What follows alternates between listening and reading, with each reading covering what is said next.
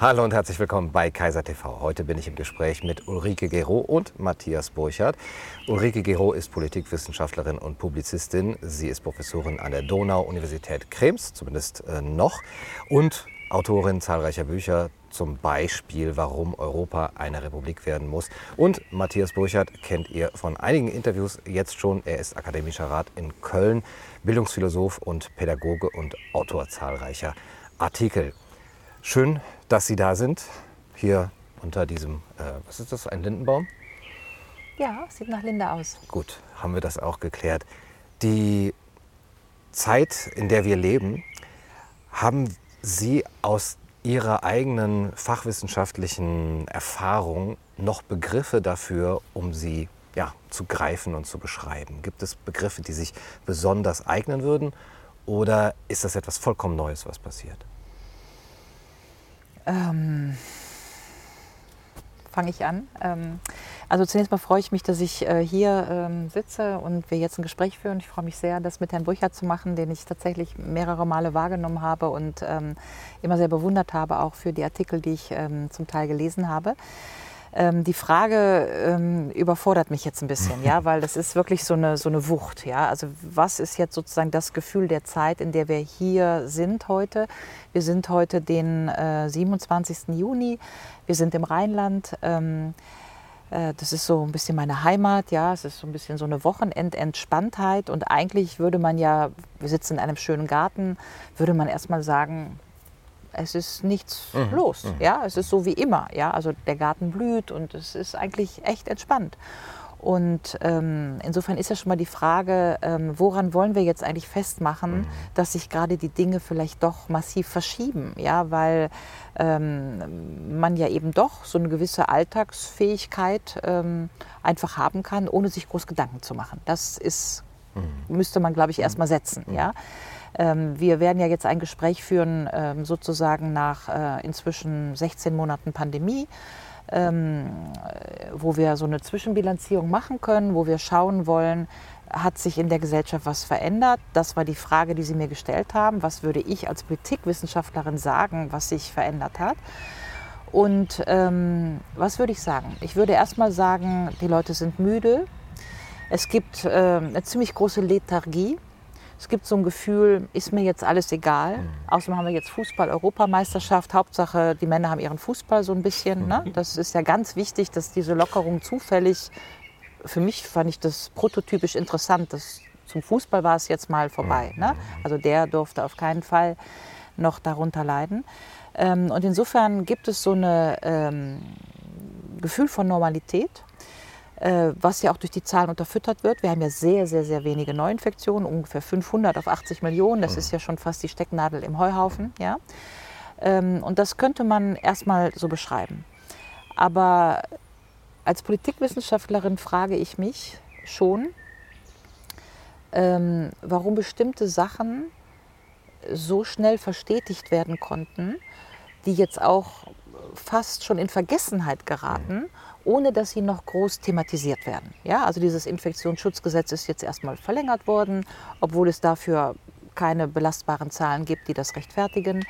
Äh, ich halte es auch nicht für angemessen, sich damit herauszureden, dass wir Wahlen im Herbst haben und dass der Bundestag vielleicht vorher nicht mehr zusammenkommt und so weiter.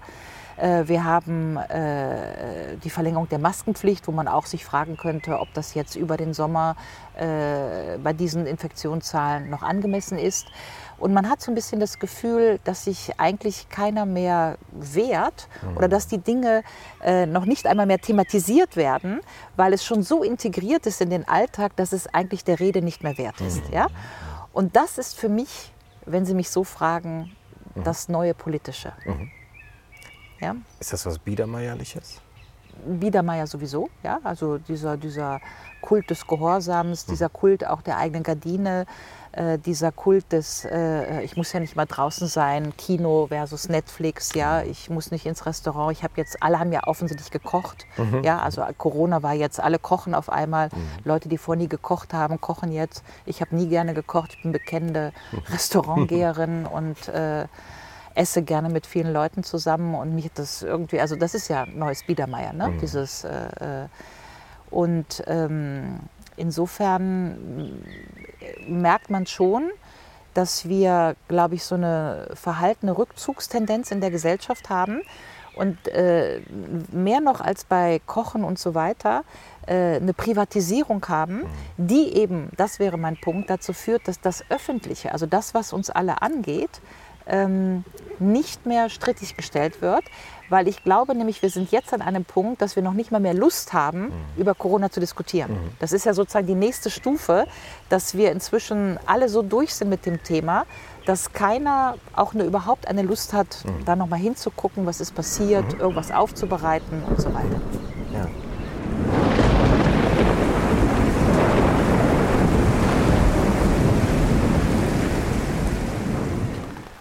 Herr Burchert, die Aufgabe der Philosophie wäre es ja jetzt nach äh, den Gründen für diese Misere zu fragen. Vielleicht auch, für, äh, wenn das auch Ihre Diagnose ist, den Gründen für diese Lethargie und für diese Biedermeierstimmung. Ja, wäre es eigentlich, wenn ich denn selbst dem Biedermeier entkommen könnte. Also ich habe das Gefühl, Watte im Kopf zu haben. Also einerseits finde ich das Corona-Thema stinklangweilig, weil es im Grunde intellektuell bewältigt ist. Es ist politisch halt immer noch präsent.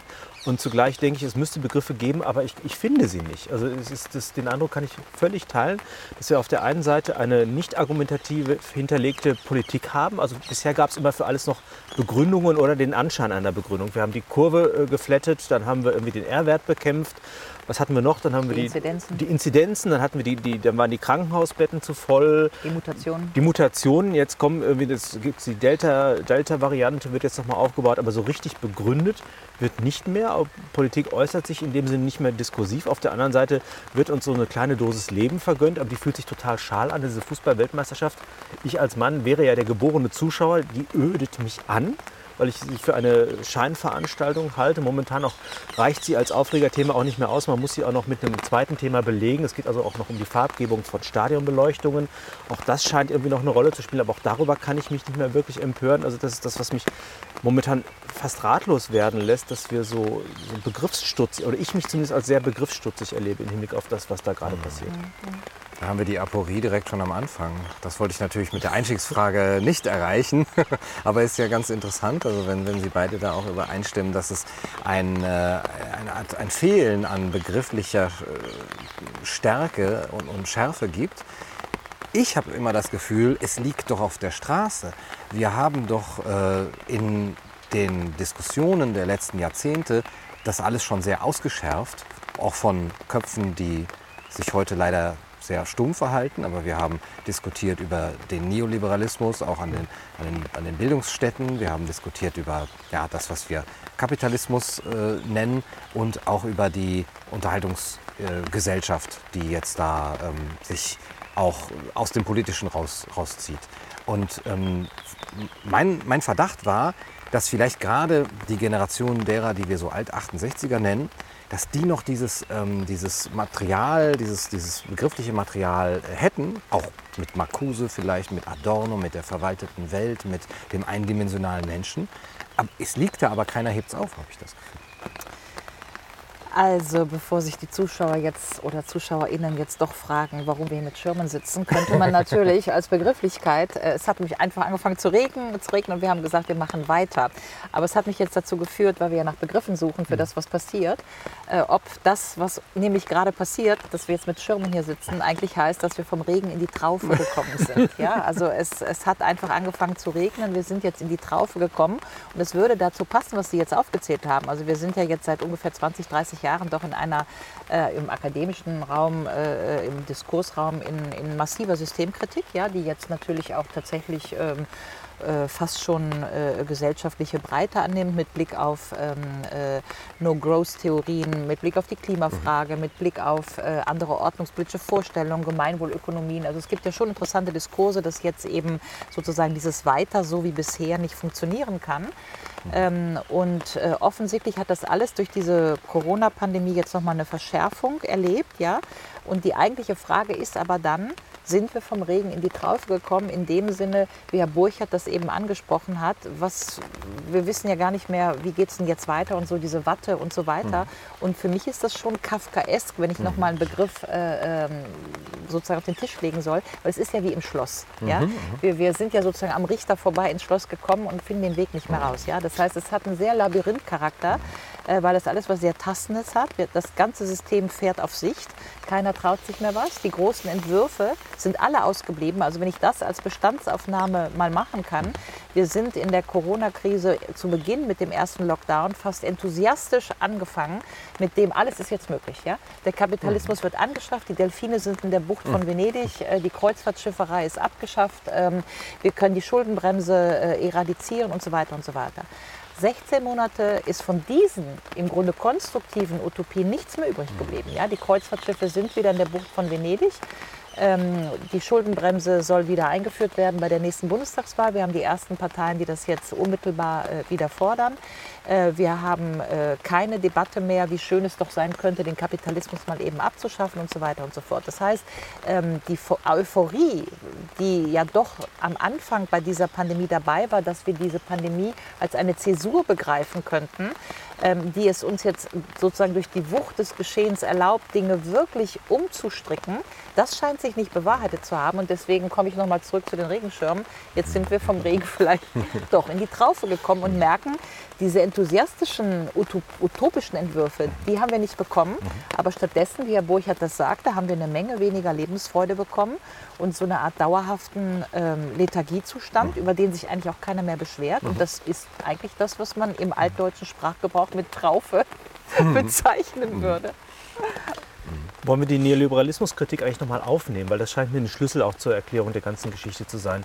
Da müssen wir ja ein paar Jahrzehnte zurückdenken und mal angucken, was damit eigentlich gemeint war. Es ist ja nicht nur ein Wirtschaftsmodell, sondern es ist ja auch eine Lebensform mit einem totalitären Anspruch. Der Neoliberalismus beschränkt sich ja nicht auf die Veränderung von Marktverhältnissen im ökonomischen Raum, sondern möchte ja Modell sein für alle Lebenssphären und hat da eine bestimmte Wirksamkeit entfaltet und hat auch einen Menschentypus nach sich gezogen, der durch die Bildungsreform auch befestigt wurde. Und äh, er hatte ein großes Erfolgsversprechen, was er nicht unbedingt einlösen konnte, aber er hat auch eine verzehrende Kraft im Hinblick auf die Wärme und die Qualität der Institutionen gehabt. Also die neoliberale Steuerung hat die, die Universität letztendlich ausgehöhlt, hat die das Gesundheitssystem schwach gemacht, hat den politischen Raum als, wie- was hat Merkel gesagt, marktkonforme Demokratie umgestaltet und so weiter und so weiter. Und insofern war natürlich diese, diese Corona-Krise, ich kann mich auch noch an die ersten Tage erinnern und meine Hoffnung, die ich damit hatte, da ist jetzt eine Zäsur, es kommen plötzlich Themen wieder zur Sprache, die bedacht werden müssen. Aber da gab es eben keine Kontexte mehr, die, diese, die zum Träger dieser utopischen Entwicklung hätten werden können, weil auch das Medienregime marktförmig organisiert ist und so weiter. Und ich glaube, dass wir letztendlich mit Corona nochmal eine Motivfigur des äh, Neoliberalismus erleben, nämlich die kreative Zerstörung. Der, äh, der Coro- Corona-Aspekt ist unglaublich zerstörerisch für viele Bereiche. Nur der kreative Aspekt, der kommt für mich ein bisschen kurz. Und nochmal zu meiner eigenen Befindlichkeit, wenn ich nochmal Kafka zitieren darf, äh, und zwar das Schloss, das, das Element des Landvermessers, das wäre ja unsere Rolle.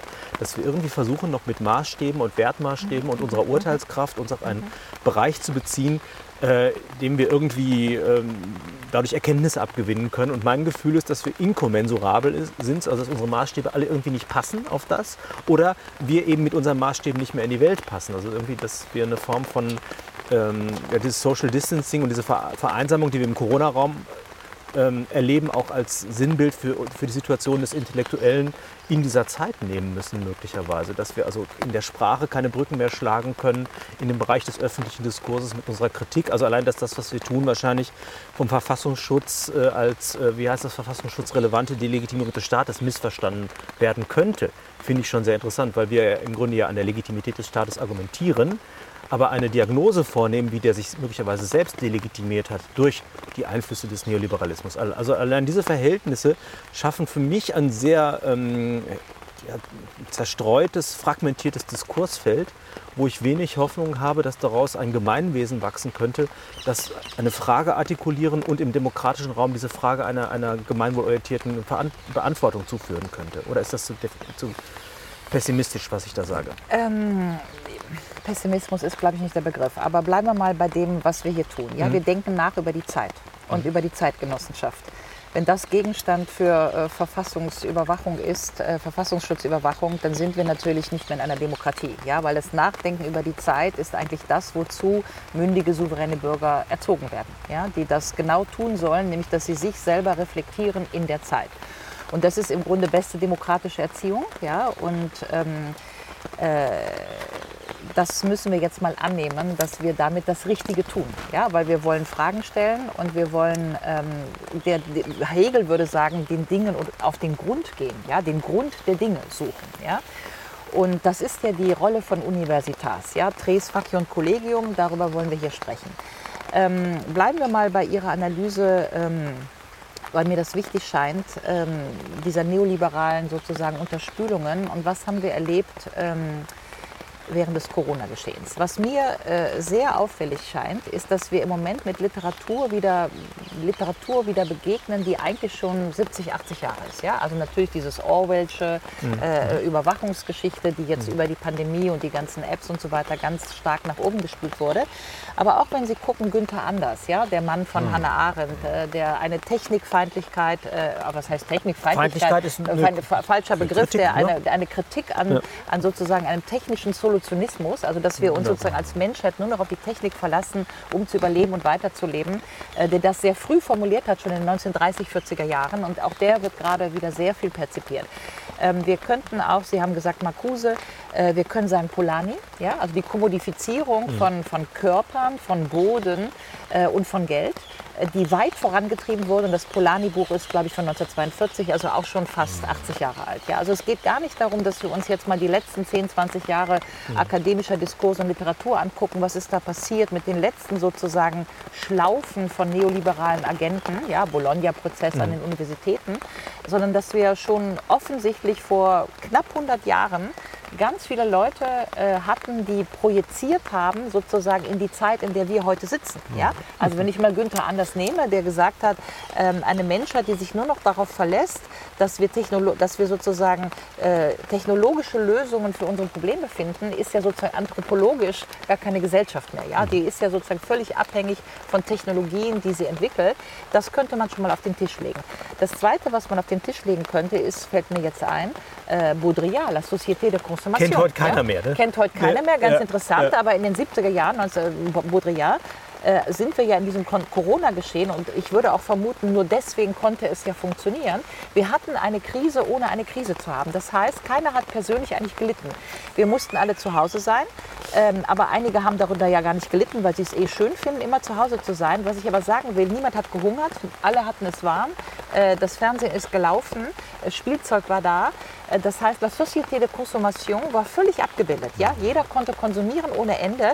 Amazon hat es vor die Haustür gebracht. Das heißt, diese Befriedigung der Gesellschaft durch Konsumation, also Konsumismus, ist sozusagen in dieser Pandemie gelaufen, ohne dass das Politische, nämlich die Freiheitsbeschränkung, ähm, groß zum Skandal wurde. Natürlich wurde sie thematisiert, natürlich haben Leute dagegen gesprochen, aber im Grunde haben wir äh, Freiheit durch Konsum eingekauft. Ja? Und viele waren einfach zufrieden zu sagen, habe ich halt kein Kino mehr, aber habe ich dafür Netflix, ich kann jetzt mehr kochen, äh, ich habe ja alles. Ja? Ähm, und das war ja auch das entscheidende Argument, um immer zu sagen, dir fehlt ja nichts, dir fehlt ja nichts. Ja? Das heißt, wir hatten eine Dieses Jammern auf ja? hohem Niveau, das war so. der Vorwurf, ne? dass wir in dem Moment, wo wir ideelle Güter als bedroht erachtet haben, uns genau. entgegnet wurde, euch fehlt nichts, also dürft ihr auch nicht jammern. Genau, also äh, sozusagen wurde sozusagen das Krisenargument nur gemacht mit dem, äh, mit dem Rekurs auf die, auf, die, auf die materiellen Güter. Und in dem Moment, wo da die Versorgung geleistet war, äh, war die immaterielle Versorgung mit Kunst, mit äh, Demokratie, mit Versammlung mit, äh, und so weiter nicht mehr relevant für das mhm. politische Geschehen. Und das finde ich als Politikwissenschaftlerin schon auffällig, weil natürlich das gesamte demokratische Geschehen darauf beruht, dass wir einen öffentlichen Raum haben, der als immaterieller öffentlicher Raum da und verhandelbar ist, weil im Rekurs auf das Private kann ich zwar buchstäblich überleben und sein und essen und trinken, aber eben keinen politischen Raum mehr begründen. Mhm. Ja? Und das ist wahrscheinlich ähm, etwas, was wir noch gar nicht erfasst haben, wozu das jetzt führen könnte. Mhm. Hannah Arendt, Menschsein heißt unter Menschen weilen. Mhm. Und mhm. in dem Moment kann ich kann noch materiell so versorgt sein, wenn mir das entzogen ist, dann ist mir die, ist, ist mir ein wesentliches Teil meiner Existenz entzogen und ich bin beraubt. Aber dass wir das gar nicht als Beraubung erleben, ist ja im Grunde schon eine traurige Geschichte. Also das ist die Frage, ob diese, dieser, der Mensch, der im Handeln erst zu seiner Blüte kommt, ob der nicht längst durch, den, durch das Animal Laborans ersetzt wurde oder, oder solche Dinge. Mir ist zu Baudrillard noch was Schönes eingefallen, jetzt wo Sie es sagen. Also da, die Watte weicht ein bisschen im Kopf. Da gibt es ja diese Simulationstheorie und ich finde das in Bezug auf das äh, Virus auch sehr interessant. Ähm, wir hatten da kürzlich schon drüber gesprochen. Ähm, es gab ja in, gibt ja in den Wissenschaften die Unterscheidung zwischen in vivo und in vitro. Und das ist ja schon mal interessant, ob ich jetzt gucke, wie sich ein Virus verhält, wenn es tatsächlich im, im, im Feld unterwegs ist oder wenn ich es im Labor habe. Interessant ist, dass die, die jetzigen Analysen ja nicht nur im Reagenzglas stattfanden, sondern eigentlich in Silicio. Das heißt, es gab Computersimulationen von, von irgendwelchen Virenschnipseln, die dann herangezogen wurden zur Generierung von Tests, zu, zu, zu, zur Simulation von Risiken, zur, zur Beratung von ähm, politischem Handeln, sodass ich sagen muss, so ein bestimmter Realitätsverlust ist eigentlich konstitutiv gewesen, auch auf der Ebene der Wissenschaft, dass ich äh, eigentlich mich systematisch erblinde, indem ich eine, ein, ein Simulacrum äh, als Ausgangspunkt, also eine Modellierung zum Ausgangspunkt von politischem Handeln machen. Ich finde es wichtig, dass Wissenschaft simuliert und modelliert, das ist mir schon klar. Aber dass, wenn ich nur die Modellierung oder noch schlimmer die Zahl, also wenn ich nur Quantifizierungen heranziehe zum Ausgangspunkt von politischem Handeln und dann wiederum politisches Handeln als Veränderung von Zahlen, also wenn Merkel immer sagt, die Zahlen gefallen mir nicht und die Zahlen müssen sinken, dann erblinde ich ja systematisch genau vor den relevanten Lebensfeldern, wie Sie sie gerade auch beschrieben haben, die eben jenseits von Zahlen als Qualitäten äh, unser Leben ausmachen. Dafür würde ich gleich äh, einhaken. Ja? ja? Also das ist tatsächlich sehr auffällig, dass wir sozusagen im Moment äh, Werte als Zahlen nehmen oder umgekehrt, Zahlen sind die neuen Werte. Ja, mhm. Früher waren unsere Werte Freiheit mhm. oder Gleichheit oder Brüderlichkeit, heute sind unsere Werte Zahlen. Ja, der R-Wert, der mhm. äh, Inzidenzwert und so weiter. Das heißt, wir machen tatsächlich Werte an Zahlen fest. Das heißt, die, die, die, die Werte sind numerisch geworden ja, und können äh, im Prinzip feinjustiert werden. Ja, R-Wert I, R-Wert 10 und so weiter. Äh, Freiheit, das können Sie ja nicht numerisch. Was, was ist denn jetzt Freiheit? Ja, ist das jetzt 100 oder 90 oder 59 so? Und das finde ich tatsächlich interessant dass wir das allein semantisch jetzt so machen, ja, dass sozusagen der neue Wert der Gesellschaft ist die Zahl. Das heißt, wir gucken auf die Zahl und da würde ich auch ähm, Herrn Burchardt äh, ähm, sozusagen beispringen oder das unterstützen wollen, dass diese Vermessung der Welt, diese neue Quantifizierung der Welt, die ist ja nicht neu. Ja? Die haben wir natürlich in allen Bereichen äh, darüber äh, im, im, Universitätssystem, Evaluierungen, ähm, im Finanzsystem, Zahlen, Zahlen, Zahlen. Aber das, was in der Pandemie nochmal, glaube ich, passiert ist, ist sozusagen die Vermessung der persönlichen Welt. Ja? Also die persönliche Welt war immer noch so ein kleiner Schutzraum, meine Wohnung gehört mir und, und, und so weiter. Aber die Vermessung der persönlichen Gesundheit ist ja eine weitere Kommodifizierung eigentlich auch des eigenen politischen Subjektes. Mhm. Ja? Also bin ich jetzt gesund, bin ich geimpft und so weiter.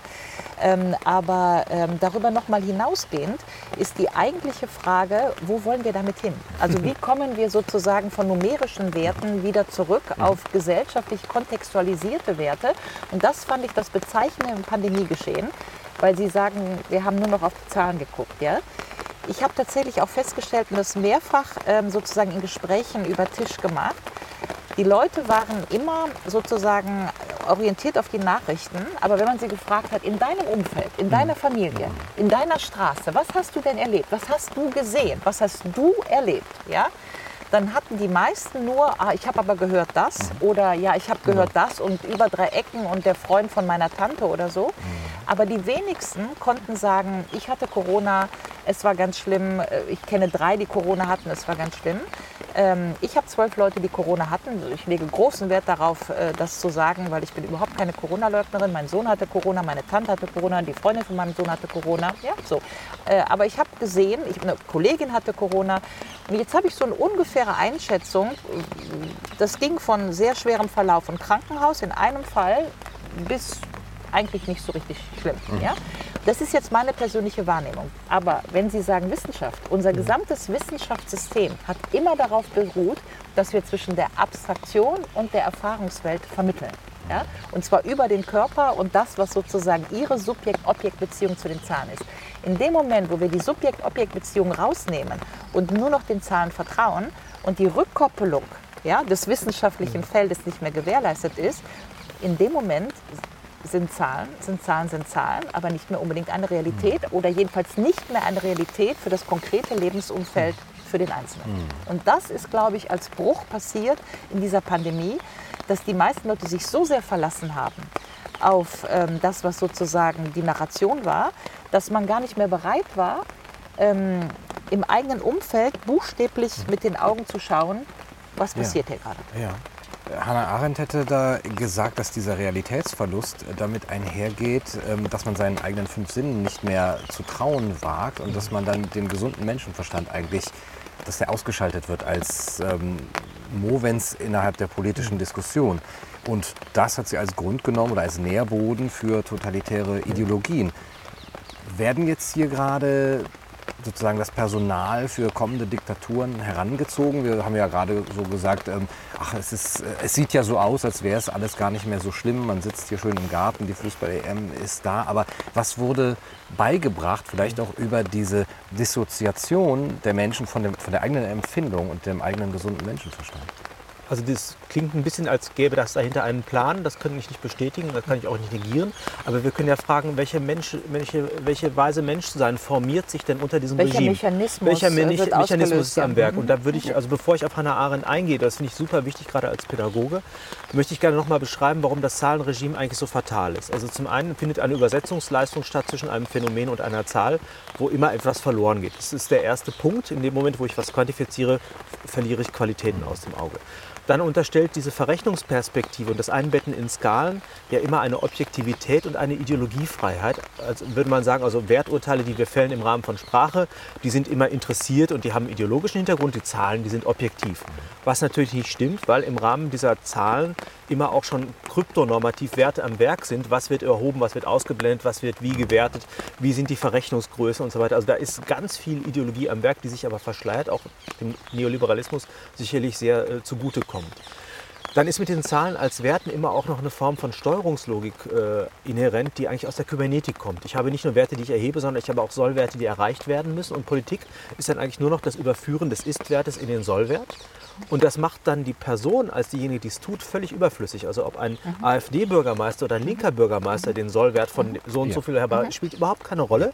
Und das führt natürlich zu so einer Logik, der Zweck heiligt die Mittel. Das heißt, der Art und Weise, wie ich da hinkomme, die ist letztendlich nachgeordnet dem Ergebnis, das ich abzuliefern habe. Das heißt also, eine Wertentscheidung im Hinblick auf die politischen Prozeduren, ja, die fallen völlig raus. Deshalb haben wir so Beschleunigungsphänomene. Hauptsache das Ergebnis zählt. Deshalb halten wir äh, demokratische Abwägungen auch für, für vernachlässigbar. Hauptsache wir haben die Autoritäten, die jetzt sehr schnell die Zahlen verbessern. Das sind also ganz viele Aspekte, die. Wollen Sie zur Zahl kurz? Ich wollte eigentlich auf Hannah Arendt raus. Und, äh, Machen Sie mal. ja, also damit, damit kommen wir eigentlich in eine Maschinenlogik der gesellschaftlichen Steuerung, die, die ganz normativ ist, ohne es zuzugeben und auch die das Handeln des Einzelnen als Person, der noch Unterscheidbarkeit und das in, in Erscheinung treten des Individuums zur Folge hat, völlig aus dem Spiel nimmt.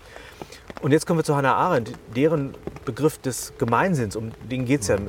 Der, der ist ja nicht nur einer, der die Sinne irgendwie miteinander in Verbindung bringt, sondern der auch das Leben in einer geteilten Welt überhaupt erst möglich macht und sowas wie Urteilskraft hinterlegt. Und tatsächlich, wenn der verschütt geht, und das haben wir in Ursprünge und Elemente totaler Herrschaft sehr schön gesehen, dann ist letztendlich alles möglich. Und deshalb ist der, die, diese, dieser fluide Zustand äh, der Gesellschaft im Moment unglaublich gefährlich. Unterstellen wir mal, die, die Akteure in der Politik meinten es wirklich gut mit uns momentan und haben, uns, haben sich mit einer Handlungsmacht ausgestattet, um in kurzer Zeit diese Zahlen zur Verfügung zu stellen. Dann haben sie aber doch Rechtsgrundlagen geschaffen, die dann einer Nachfolgeregierung, die es vielleicht mit den demokratischen Grundüberzeugungen nicht so genau nimmt, die könnte auf diese Mittel auch zugreifen. Also das heißt, wir haben eine Form des inhärenten gesellschaftlichen Autoritarismus, die den Einzelnen nur noch als Erfüllungsgröße auf dem Weg zu, zu den Idealzahlen betrachtet. Und die Therapie müsste für mich politische Bildung sein und das beginnt erstmal mit einer Wahrnehmung überhaupt, mit einer Differenz von, von, von Modell und Wirklichkeit, mit dem Vertrauen auf die eigene Urteilskraft, mit dem, mit dem, mit dem Gewinn von, von Kenntnissen überhaupt, die ich als Sachqualifikation brauche, um Urteile zu fällen und auch mit der Bereitschaft von seinem eigenen Verstand ohne die Anleitung eines anderen Gebrauch zu machen und das auch noch zu artikulieren.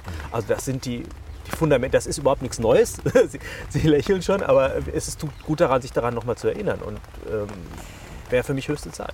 Also die ähm, spanische oder katalanische Philosophin Marina Garcés, die an der Universität in Saragossa ist, die hat ein tolles Buch dazu geschrieben äh, für eine neue radikale Aufklärung. Und das Buch, ähm, kleines Buch übrigens, äh, endet mit dem pathetischen Satz, wo sie sagt, wir müssten der gesamten Welt ein großes Wir glauben euch nicht entgegenschleudern. Ja? Und was sie damit meint, sie ist ja auch Wissenschaftlerin, sie will ja nicht Glaubenssätze, aber sie meint eben die kritische Überprüfung dessen, was wir an Zahlen vorgesetzt bekommen, durch nichts anderes als den Bauch. Ja, das wusste ja schon Kant. Ähm, Vernunft ist durch das Herz gebrochener Verstand. Ja, also die, der Verstand sagt, das ist die Zahl, aber nur wenn ich den Verstand durch das Herz breche, wird Vernunft daraus. Ja, wir kennen es natürlich auch aus spirituellen texten, lass drei Grade sein und so weiter. Ja, da sagt uns die Tabelle, die Excel-Tabelle mhm. zwei, aber lass mal drei Grade sein. Wie wir ja überhaupt wissen, dass alle Dinge, die wirklich Wert haben, ja, Demokratie, Gesundheit, Liebe, Glück, nicht bezifferbar sind. Sie sind nicht, passen deswegen auch in keine Excel-Tabelle. Ja, das ist ja das äh, große Problem sozusagen der Gestaltung, dass wenn man eine Excel-Tabelle politisch sozusagen umgesetzt hat, hat man all die Dinge, die wirklich Wert haben, äh, noch nicht erreicht, weil die Dinge, die wirklich Wert haben, sind buchstäblich unbezahlbar. Ja? Deswegen ähm, so. Und äh, das führt mich dazu, ähm, wenn man das begreift, dann ist das, was Herr Burchardt gesagt hat, natürlich genau der Punkt. Solange wir jetzt auf eine Zahlenwelt sozusagen kodiert werden, dass unsere neuen Werte sind Zahlen und die müssen wir erreichen und zwar um jeden Preis, dann ist das, und das sage ich als Politikwissenschaftlerin, de facto die Abschaffung des Politischen. Weil das Politische ist das trotzdem. Das Politische ist es trotzdem zu machen, auch wenn die Zahlen es so sagen. Ja? Ähm, ich will jetzt keine falschen Analogien machen, ja, aber äh, nehmen wir mal an, äh, äh, man, wollte, man wollte in den Krieg ziehen. Ich möchte hier nicht zu einem Krieg aufrufen, ja, aber ähm, Sie können sich vorher hinstellen und sagen, es wird so und so viele Tote geben, ja. Wenn wir das zum Argument machen, dann ziehen wir aus welchen Gründen auch immer nicht mehr in den Krieg. Ja, ist wahrscheinlich ein Beispiel, was mir wieder um, den, äh, um die Ohren geworfen wird. Ja, aber ich wollte es wirklich nur mal plastisch mhm. machen. Ja, wenn die Zahl das Argument ist, dass das und das und das so ist, dann wissen wir, machen wir mal ein einfaches Beispiel. Ja, also wir wissen ja auch, dass Zucker dick macht. Ja, deswegen kommt keiner auf die und wir haben ganz viele Zahlen, die das beweisen. Ähm, trotzdem kommt keiner auf die Idee, Zucker zu verbieten. Mhm. So, das heißt, wo ist eigentlich die Differenz bei Zahlen, die wir ernst nehmen? Und daraus gesellschaftliche Konsequenzen unmittelbar ableiten und bei Zahlen, wo wir sagen, trotzdem wir wissen, dass beim Kriegziel, äh, wenn wir in den Krieg ziehen, dass es Tote geben wird oder dass Zucker das und das macht, ja, äh, machen wir es trotzdem. Mhm. Ja? Und das Politische ist eigentlich das trotzdem, nämlich die Entscheidung, dass wir es trotzdem wollen, auch wenn wir wissen, dass es so und so ist. Ja? Und im Grunde ist das die demokratische Aushandlung der Gesellschaft, dass wir in beiden Male bereuen können. Ja? Wir, können wir können bereuen, dass wir trotzdem in den Krieg ziehen, wenn Sie äh, Pazifist sind, oder Sie können bereuen, dass wir trotzdem Zucker nicht verbieten, wenn Sie, so, wenn Sie ein Arzt sind. Ja? Aber das ist eben das, was man demokratische Aushandlung nennt. Wenn wir das wegnehmen und im Grunde nur noch den Zahlen äh, sozusagen folgen, dann haben wir folgendes Problem. Erstmal verlagern wir ja nur den politischen Streit. Wir verlagern den politischen Streit in die Wissenschaft, weil wir dann nämlich die Wissenschaftler haben, die uns die richtigen Zahlen geben müssen. Das heißt, eigentlich fuschen wir nur an der anderen Stelle. Ja? Weil natürlich, äh, also Churchill hat ja mal gesagt, ja, glaube keine Statistik, die ich nicht selber gefälscht habe. Aber Zahlen sind ja auch fluides Material. Ja? Eine Zahl ist ja schon mal die Frage, welche Zahl wähle ich denn aus und welche wähle ich nicht aus. Dann ist die Frage, wie sortiere ich die Zahlen und dann ist die Frage, wie kommuniziere ich die Zahlen. Ich mache mal ein Beispiel. Ja? Wenn Sie sagen, Sie haben zehn Leute im Raum, zwei davon, äh, davon sind neun geimpft und einer ist nicht geimpft. Zwei kriegen Corona, der nicht geimpfte und einer der geimpften. Können Sie nachher eine Pressemitteilung machen und sagen, 50 Prozent der Infizierten haben, sind geimpft und 50 Prozent sind nicht geimpft. Ja? Mhm. Diese Aussage ist natürlich äh, im Grunde äh, Blödsinn, wenn Sie vorher wissen, dass neun mhm. ähm, geimpft waren und einer nicht, ja? weil sie einfach die Verhältnismäßigkeiten völlig verschiebt. Das habe ich jetzt nur mal so als kleines Beispiel gemacht, um zu sagen, wie viel man mit Zahlen machen kann. Das heißt, wenn wir das Politische trotzdem über diesen Modus der Evidenz, der vermeintlich evidenzbasierten Politik, wenn wir den betreiben, dann verlagern wir im Grunde den Streit über den, die die Hoheit über die Zahlen haben. Ja? Und das führt jetzt zu interessanten Verlagerungen, weil die Zahlen sind fürs Volk. Das heißt, wir sind die Objekte der Zahlen. An uns wird die Zahl erhoben. Können wir nicht schon beiseite? Oh. Kommen wir zurück aus der Traufe Revolution. wieder in, in den, den. Regen. also, das heißt, wir, wir sind diejenigen, über die Zahlen erhoben werden. Wir sind diejenigen, die die zahlenorientierte Politik ausbaden müssen. Wir sind aber nicht diejenigen, die in der Lage sind, Zahlen mit Aussagekraft zu äh, versehen. Denn was überhaupt als Zahl erhoben wird, also warum jetzt zum Beispiel die CO2-Zahl ein Gradmesser für gelungenen Umweltschutz sein soll, das halte ich für bestreitbar. Das ist, es mag eine interessante Größe zu sein, aber es gibt ganz viel Umweltschutz, der etwas mit Gewässern zu tun hat oder mit anderen Aspekten, der, der hochrelevant ist, Schöpfung bewahren, Umweltschützen, der nicht in dieser Zahl abzubilden ist. Das heißt, es findet eine Verengung des Wahrnehmungsfokus mhm. statt. Oder auch, das heißt also im Hintergrund sind immer noch Machtspiele am Werk, die dazu führen, dass bestimmte Zahlen plötzlich als die validen ausgewiesen werden ja, und, und die zum Handlungs Element werden. Also Steffen Mauer hat sehr schön dazu Genau, geschrieben. genau, Ja? das wollte ich gerade das, das, das Buch, genau. Genau, Mhm. tolles Buch. Wie heißt nochmal der Titel? Äh, die, für äh, das, Hörer, das ähm, metrische Wir. Das metrische Wir, genau. Das metrische Genau. Wir, ein schöner Bitte. Punkt. Und was ich jetzt aus meiner eigenen äh, Geschichte jetzt äh, etwa von, von PISA sagen kann, diese PISA-Studie, das, die funktioniert ja ungefähr so wie Corona. Das heißt, man hat ein tatsächliches Phänomen, es gibt ein Virus und es gibt dumme Schüler. Dann hat man einen Test, der vorgibt, das Ganze irgendwie messen zu können, den PCR-Test und den PISA-Test. Dieser Test aber ist nur geringfügig in der Lage, die Realität abzubilden, aber er schafft eine Realität dadurch, dass er mhm. äh, bestimmte Zahlen plötzlich verfügbar macht und er ermächtigt einzelne Akteure jetzt mit einer monopolisierten Expertise in diesem Mhm. Handlungsraum mächtig zu werden. Das heißt, wir hatten plötzlich die Virologie, wir hatten ganz viele andere Medizinfelder, die keine Rolle gespielt haben. Wir haben die empirische Bildungsforschung und, und OECD und, und Herrn Schleicher, die plötzlich sagen müssen, wie Bildung aussehen.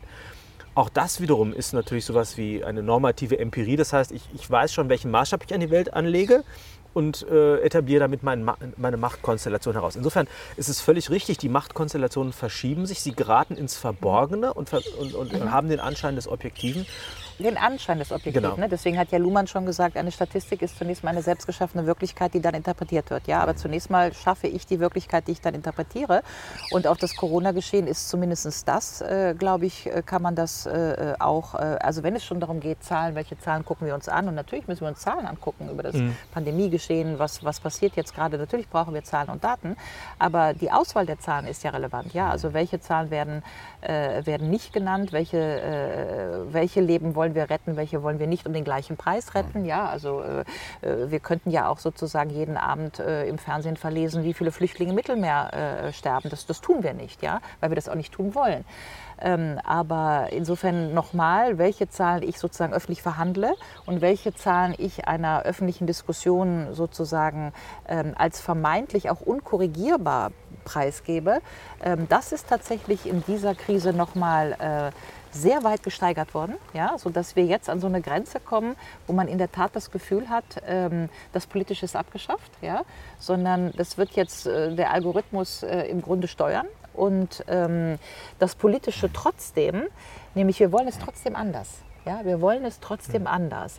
Und wie können wir dieses trotzdem anders verhandeln? Also das, was nicht in die Excel-Tabelle passt. Wie können wir das noch zum Gegenstand eigentlich der Diskussion über das Gemeinwohl oder über das politische Gemeinwesen machen? Ja? Ähm, das fehlt mir. Also ich muss tatsächlich äh, in letzter Zeit oft immer denken, man kennt das aus der Werbung. Ne? Ohne, mein, ohne meinen Altus sage ich nichts. Ja? Und ähm, das ist, glaube ich, für so eine Rechtsversicherung irgendwie. Ja? Ähm, und ich habe inzwischen das Gefühl, äh, dass wir in der Wissenschaft auch so weit sind, so ohne meinen Datensatz sage ich nichts. Ja? Ähm, aber wenn man sich dann eben tatsächlich anguckt, wie kleinteilig manchmal auch diese Datenerhebungen sind, ja, also wie groß, also das haben wir jetzt auch in Wie der voraussetzungsreich. ja, wie ne? voraussetzungsreich, Ja, aber auch wie, wie, wie klein die Gruppen der tatsächlich Befragten sind, die dann hochgerechnet werden auf 80 Millionen und so weiter, dann ähm, ist das alles richtig. Wir brauchen Daten. Auch ich spreche mich nicht gegen Daten aus, ja, aber die, die Nicht-Kontextualisierung der Daten, das war, glaube ich, in dieser Krise wie in vielen anderen Krisen äh, ein ernsthaftes Problem. Hat denn die Wissenschaft da einen Platz in dieser Vermittlung, auch mit anderen Werten auf dem, auf dem politischen Parkett? Zum einen kommt ja gerade diese Verengung ähm, einher mit, einem Art, mit einer Art Autoritätsargument.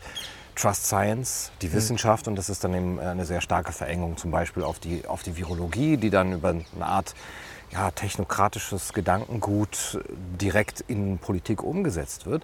Und jetzt, ähm, wenn man das kritisiert, hört, hört man oft äh, als Antwort, naja, aber äh, was willst du denn statt Wissenschaft? Ja, also hat die Politik gar kein äh, Den Fehler machen wir jetzt hier nicht. Ne? Also die Wissenschaft im Plural, im Eben. Singular hat es noch nie gegeben. Die Wissenschaften sind ein Diskurs, der sich ständig fortschreibt. Dann wird ein Schuh draus, ja.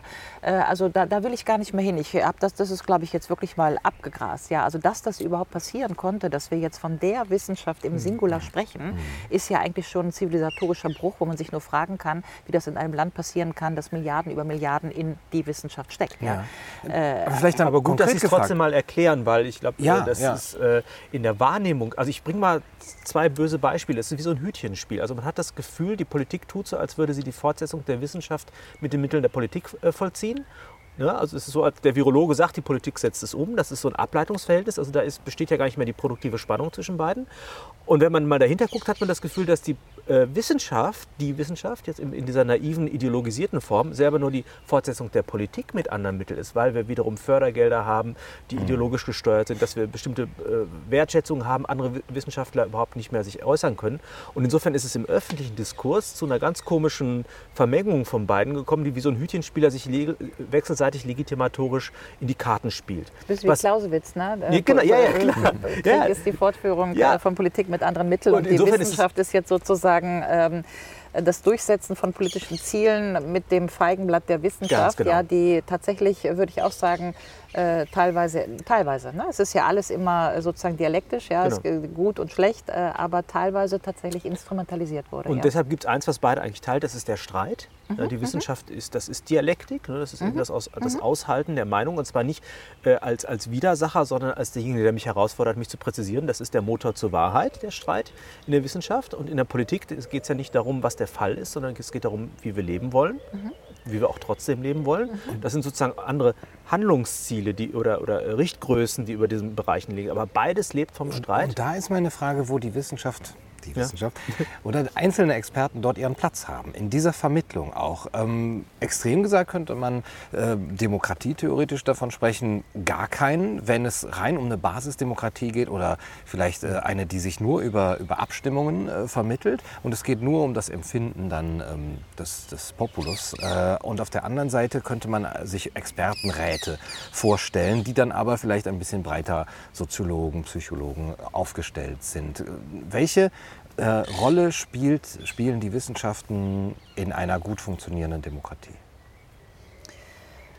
Sie sind einfach da, ja. Sie sind sozusagen so ein, so ein Topf, aus dem man sich bedienen kann. Das kann man nehmen, angucken, zurücktun, sich was anderes nehmen, ja. Also ähm, Sie haben doch auch, äh, keine Ahnung, bis hoch zum, zu Karlsruhe haben Sie äh, eine Gesetzgebung und eine Minderheitenmeinung. Ja, Sie haben äh, äh die klassische Wirtschaftswissenschaften und Keynesianer oder Leute, die heute No-Growth-Theorien machen. Sie haben grundsätzlich, würde ich mal sagen, klassische Pädagogik und Summerhill-Pädagogen. Ja, also Sie haben eigentlich in jeder Wissenschaft ein, ein, ein Herrschaftsmeinungsfeld und ein Minderheitenmeinungsfeld. Und äh, das ist ja sozusagen gerade die Hefe im Teig. Ja? Also meistens ist ja das Minderheitenmeinungsfeld das Feld, was das Mehrheitsmeinungsfeld treibt. Ja? Nur so entsteht ja die kreative Dynamik, dass die beiden überhaupt miteinander sprechen. Und äh, in der Politikwissenschaft sehen wir das jetzt auch. Ja? Wir, wir verhandeln ja gerade in der Politikwissenschaft äh, ganz klar ähm, ein, ich würde mal sagen, ähm, äh, verfaulen ist vielleicht ein bisschen zu, ähm, zu krass formuliert, aber ein, ein, ein doch ähm, ein, ein, eine, ein Wegscheiden des Parlamentarismus. Ja, der wird offensichtlich nicht mehr als, als äh, legitim empfunden mhm. oder als, als, als gut empfunden. Ja, also wir haben große meritokratische Miss Missbräuche, also dass sozusagen Eliten sich selber bedienen über politische Systeme.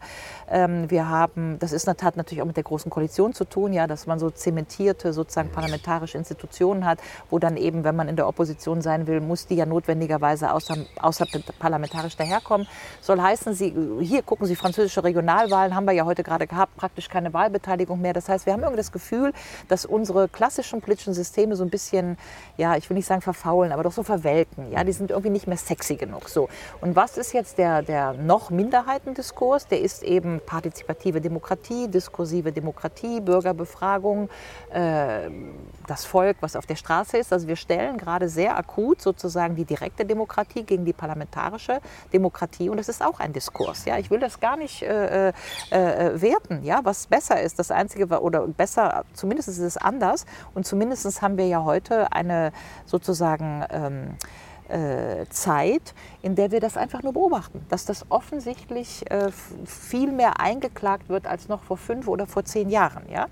Und ähm, ich finde das immer erstmal interessant, wenn sowas passiert. Warum passiert denn das jetzt heute? Ja, ich glaube nicht, dass wir in den 1970er oder 1980er Jahren ähm, so eine große Welle hatten an, an partizipativen Formaten. Europäische Union zum Beispiel, Bürgerbefragung. Ja. Mhm. es gab die, die ökologische Bewegung, die Friedensbewegung, ja, Friedensbewegung die dann Bonn, Nachrüstungsdebatte. Genau, genau ja. ja.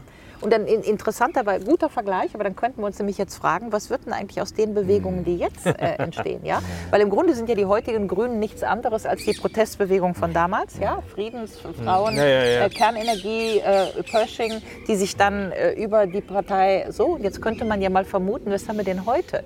Wir haben heute Klima, wir haben heute äh, Corona, Corona-Maßnahmen, es gibt verschiedene Protestbewegungen, äh, wir haben auch antikapitalistische Protestbewegungen. Also die Frage liegt ja auf dem Tisch, ob wir wieder an so einen Moment kommen, wo verschiedene sehr unterschiedliche Strömungen des Protestes ähm, sich zu einer oder auch mehreren Parteien formieren, die es dann ins parlamentarische System schaffen und das von innen renovieren, wie eigentlich die Grünen das vor 40 Jahren getan haben. Das ist im Grunde das, was wir oder jetzt in den nächsten ja. oder tun wollten, ja, ja. auch getan haben zu Beginn, würde ich sagen. Ja, also, ja diese Rotationsprinzipien. Ja, also und, wenn man, ich will jetzt keine Analyse der Grünen machen, aber so, ich sag mal, bis hin äh, Joschka Fischer und so weiter waren das schon 20 Jahre Dynamisierung des deutschen Parlamentarismus, bevor dann auch so eine Art Einfriedung stattgefunden ja. hat. Ja? Äh, das ist ja, wir hatten dieses Buch geschrieben, die Revolution frisst ihre Kinder. Ja? Also ähm, äh, das ist ja sozusagen der Prozess. Ja? Und wahrscheinlich auch ein normaler und auch legitimer Prozess, dass man es über Protest in ein parlamentarisches System schafft, das temporär modernisiert und, und, äh, und tendenziell korrigiert, ja, bevor man dann sozusagen eingenordet Arriviert, wird, ja. äh, äh, pfadabhängig Aber Teil. Das System scheint es doch gar nicht zu tangieren wenn wir jetzt von neuem Biedermeier sprechen, wenn ja. überhaupt all das möglich ist, diese großen Freiheitseinschränkungen, ohne den Protest derer, die sich ideologisch auf dieser Seite sehen. Ich nehme mal diese, diesen Aspekt von Bewegung und Partei nochmal auf. Wir haben ja im Moment eine äh, Bewegung, die jetzt nicht nur Egoismen pflegt, sondern denen es um Gemeinwohlperspektiven und demokratische Kulturen geht. Also die Corona-Bewegung hat, ja, hat ja das letztendlich zum Kern, weil sie ja nicht nur eine bestimmte Politik in Frage stellt, sondern auch die Bedingungen, unter denen diese Politik zustande gekommen ist. Und das mhm. hat, hat, für mich ein großes Potenzial und ich finde auch äh, ausgesprochen gut, dass es äh, aus dieser Bewegung zunehmend Parteien werden. Also da könnte man die Basis nennen. Ob, wie man die jetzt findet, ist nochmal dahingestellt, aber bei Hannah Arendt gibt es schöne Analysen zum Unterschied von Bewegung und Partei und die Bewegung beurteilt sie ja ausgesprochen kritisch, weil mhm. sie eben keine Legitimation für Sprecher hat, weil sie sehr fluide ist, weil sie ins, ins Gewalttätige kippen kann. Insofern finde ich diese Domestikation im Hinblick auf Verfahren und auch im Hinblick auf die Aufhebung einer parlamentarischen Unterrepräsentation dieser Positionen, finde ich unglaublich mhm. hilfreich, mhm. weil wir damit eben auch nochmal ein Bekenntnis zum Grundgesetz und den dort demokratisch hinterlegten mhm. Rechten und Verfahren auffinden können. Das, das finde ich eine ganz starke Geschichte und insofern begrüße ich auch jeden, der sich das überhaupt antut, denn das ist ja sehr unpopulär und auch anstrengend. Viele, die da aktiv sind, äh, hätten anderes zu tun, als das zu tun. Äh, und insofern sehe ich da auch eine große Stärke in dieser, in, in dieser Überführung der Bewegung in eine Partei und der, die, die Teilnahme an Wahlen und äh, Legitimation. Auf europäischer Ebene übrigens genauso, wenn mhm. ich das nur zuführen darf. Ja, also ob ganz egal, ob das Diem ist, also Varoufakis oder ob das diese Volt-Partei mhm. ist, diese liberale Partei, die ja jetzt auch bei den Bundestagswahlen antreten wird und aus dem europäischen sozusagen Impetus herauskommt. Aber es würde im Grunde für das sprechen, was ich eben versucht habe zu analysieren, dass wir an einem Punkt sind, wo sich Protest artikuliert hat. Dieser Protest überführt wird von der Bewegung in die Partei. Und am Ende gucken wir mal an, wo wir in einem Jahr stehen. Könnten wir ja doch sagen, dass wir vielleicht die Demokratie stabilisiert haben, weil sie noch mal in der Lage war, den Protest sozusagen kreativ aufzugreifen, dem Protest einen Raum zu geben, ihn in das parlamentarische System zu holen. Und dann ist ja alles gut. Ja? Problematisch wird es ja nur, wenn der Protest sozusagen A nicht stattfinden darf, B ausgegrenzt wird und die, die irgendwie äh, aus unterschiedlichen Gründen und Motivationen Protest artikulieren und in den politischen Prozess bringen wollen, wenn die denunziert werden. Ja? ja? Dann hat die Demokratie ein Problem. Wenn das jetzt gelingen sollte, ja, also ich habe auch keine Berührungspunkte mit der Basis, aber wenn das jetzt gelingen sollte, wäre es mhm. im Grunde ein Beweis für einen funktionierenden demokratischen Prozess. Ja. ja. Ich möchte noch einen Schritt weiter die Schraube drehen. Ich finde sogar, dass man das Vertrauen in die Demokratie selber schon äh, sagen, veräußert hat im Umgang mit der AfD. Ich glaube, dass die demokratischen Prozesse im hohen Maße kultivierend und prägend und domestizierend sind und auch, sagen wir, Parteien mit einer undurchsichtigen Agenda eigentlich durch die demokratischen Prozesse selber äh, unterworfen werden, solange sie sich nicht im strafbaren Bereich befinden. Das heißt, ähm, die, die Aussonderung der AfD mit, mit Mitteln der, äh, der Ausgrenzung und des Nichtdiskurses halte ich eigentlich für überflüssig, weil, weil ich sagen würde, warum stelle ich mich denen denn nicht im demokratischen Diskurs? Warum gehe ich denn nicht in diese Geschichte ein? Ich sage das jetzt ein bisschen vorbeugend, weil ich mir gut vorstellen kann, dass jetzt auch die Basis oder jede andere Form von Partei, die eigentlich das artikulieren möchte, nicht mit den demokratischen Mitteln auseinander, äh, domestiziert wird, sondern eigentlich auf dem Wege der Ausgrenzung als unberührbar und politisch indiskutabel dargestellt wird. Und ich glaube, ich muss diskutieren, damit ich das Indiskutable überhaupt erst sichtbar mache. Also ähm, mir fehlt ähm, bei sozusagen Ausgrenzungsdiskursen äh, oder die AfD ausgrenzen, vor allen Dingen immer die Unterscheidung zwischen Wählern und äh, Parteiaktivisten. ja? Mhm. Also dass natürlich in der AfD verschiedene Gestalten sind, die man einfach nicht haben möchte. Äh, das ist ja mal geschenkt. Äh, ich habe auch keine Berührungspunkte zur AfD.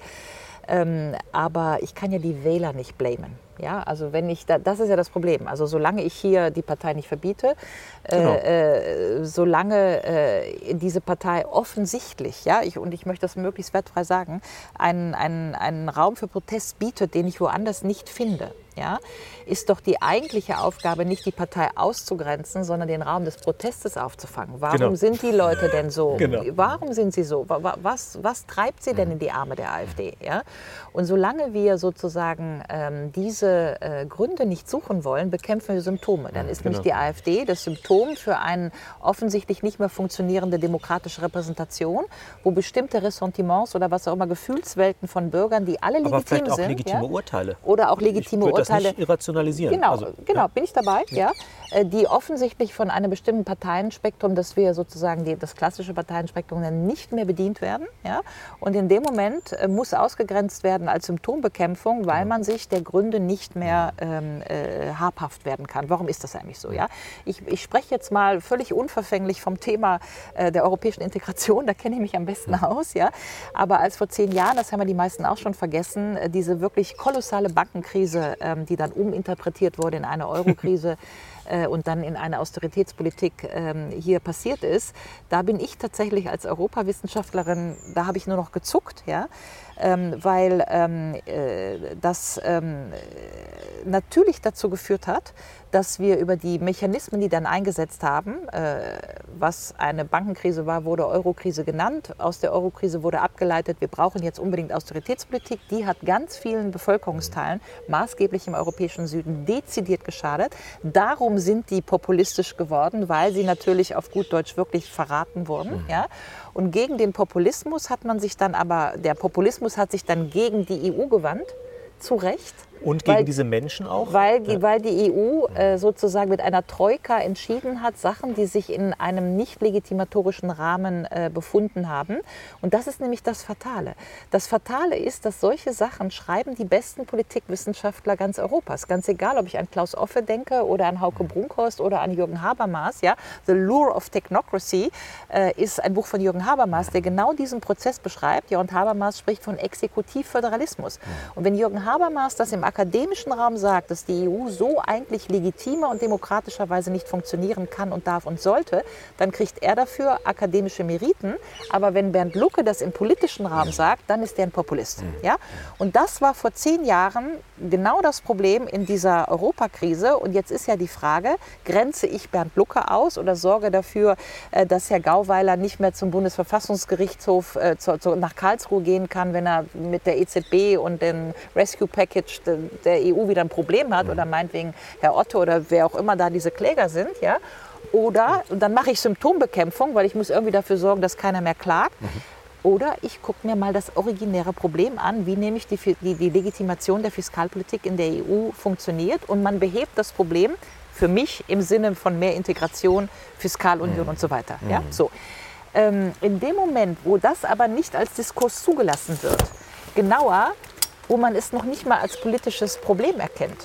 In dem Moment bin ich natürlich in einer Politik der Leugnung. Ja, das heißt, ich muss schön reden, was eigentlich nicht schön zu reden ist und habe dann keine andere Möglichkeit als diejenigen, die das bezichtigen, der Lüge und der Ausgrenzung ja. zu unterziehen. Ja. Ja, Eine Sache, wir, wir, suchen ja Begriffe, ne? deswegen hat ja dieses ganze Corona-Geschehen ja so tendenziell apokalyptische Züge, ne, was da so gerade passiert. Ja, aber ich habe mir letztens noch mal angeguckt, was Apokalypse in der äh, Übersetzung heißt. Ich kann leider kein Griechisch, ja. Ähm, mit einem Schrei die Lüge der Welt benennen. Das ist Apokalypse, ja. Und ähm, wenn wir jetzt also äh, größere Gruppen von Bevölkerung haben, die das Gefühl haben, sie müssen sozusagen äh, herausschreien, ja, was sie zu Recht oder zu Unrecht, das können wir diskutieren, aber als Lüge der Welt empfinden, ja, Ähm, denn das ist ja zum Beispiel diesem Pandemiegeschehen, äh, Corona-Leugner und so weiter, die haben ja eben gesagt, ihr lügt uns an. Ja, das System lügt uns an. Ja? Und dann hat das System gesagt, ihr leugnet Corona. Ja? Das ist ja sozusagen die Frontstellung gewesen. Ja?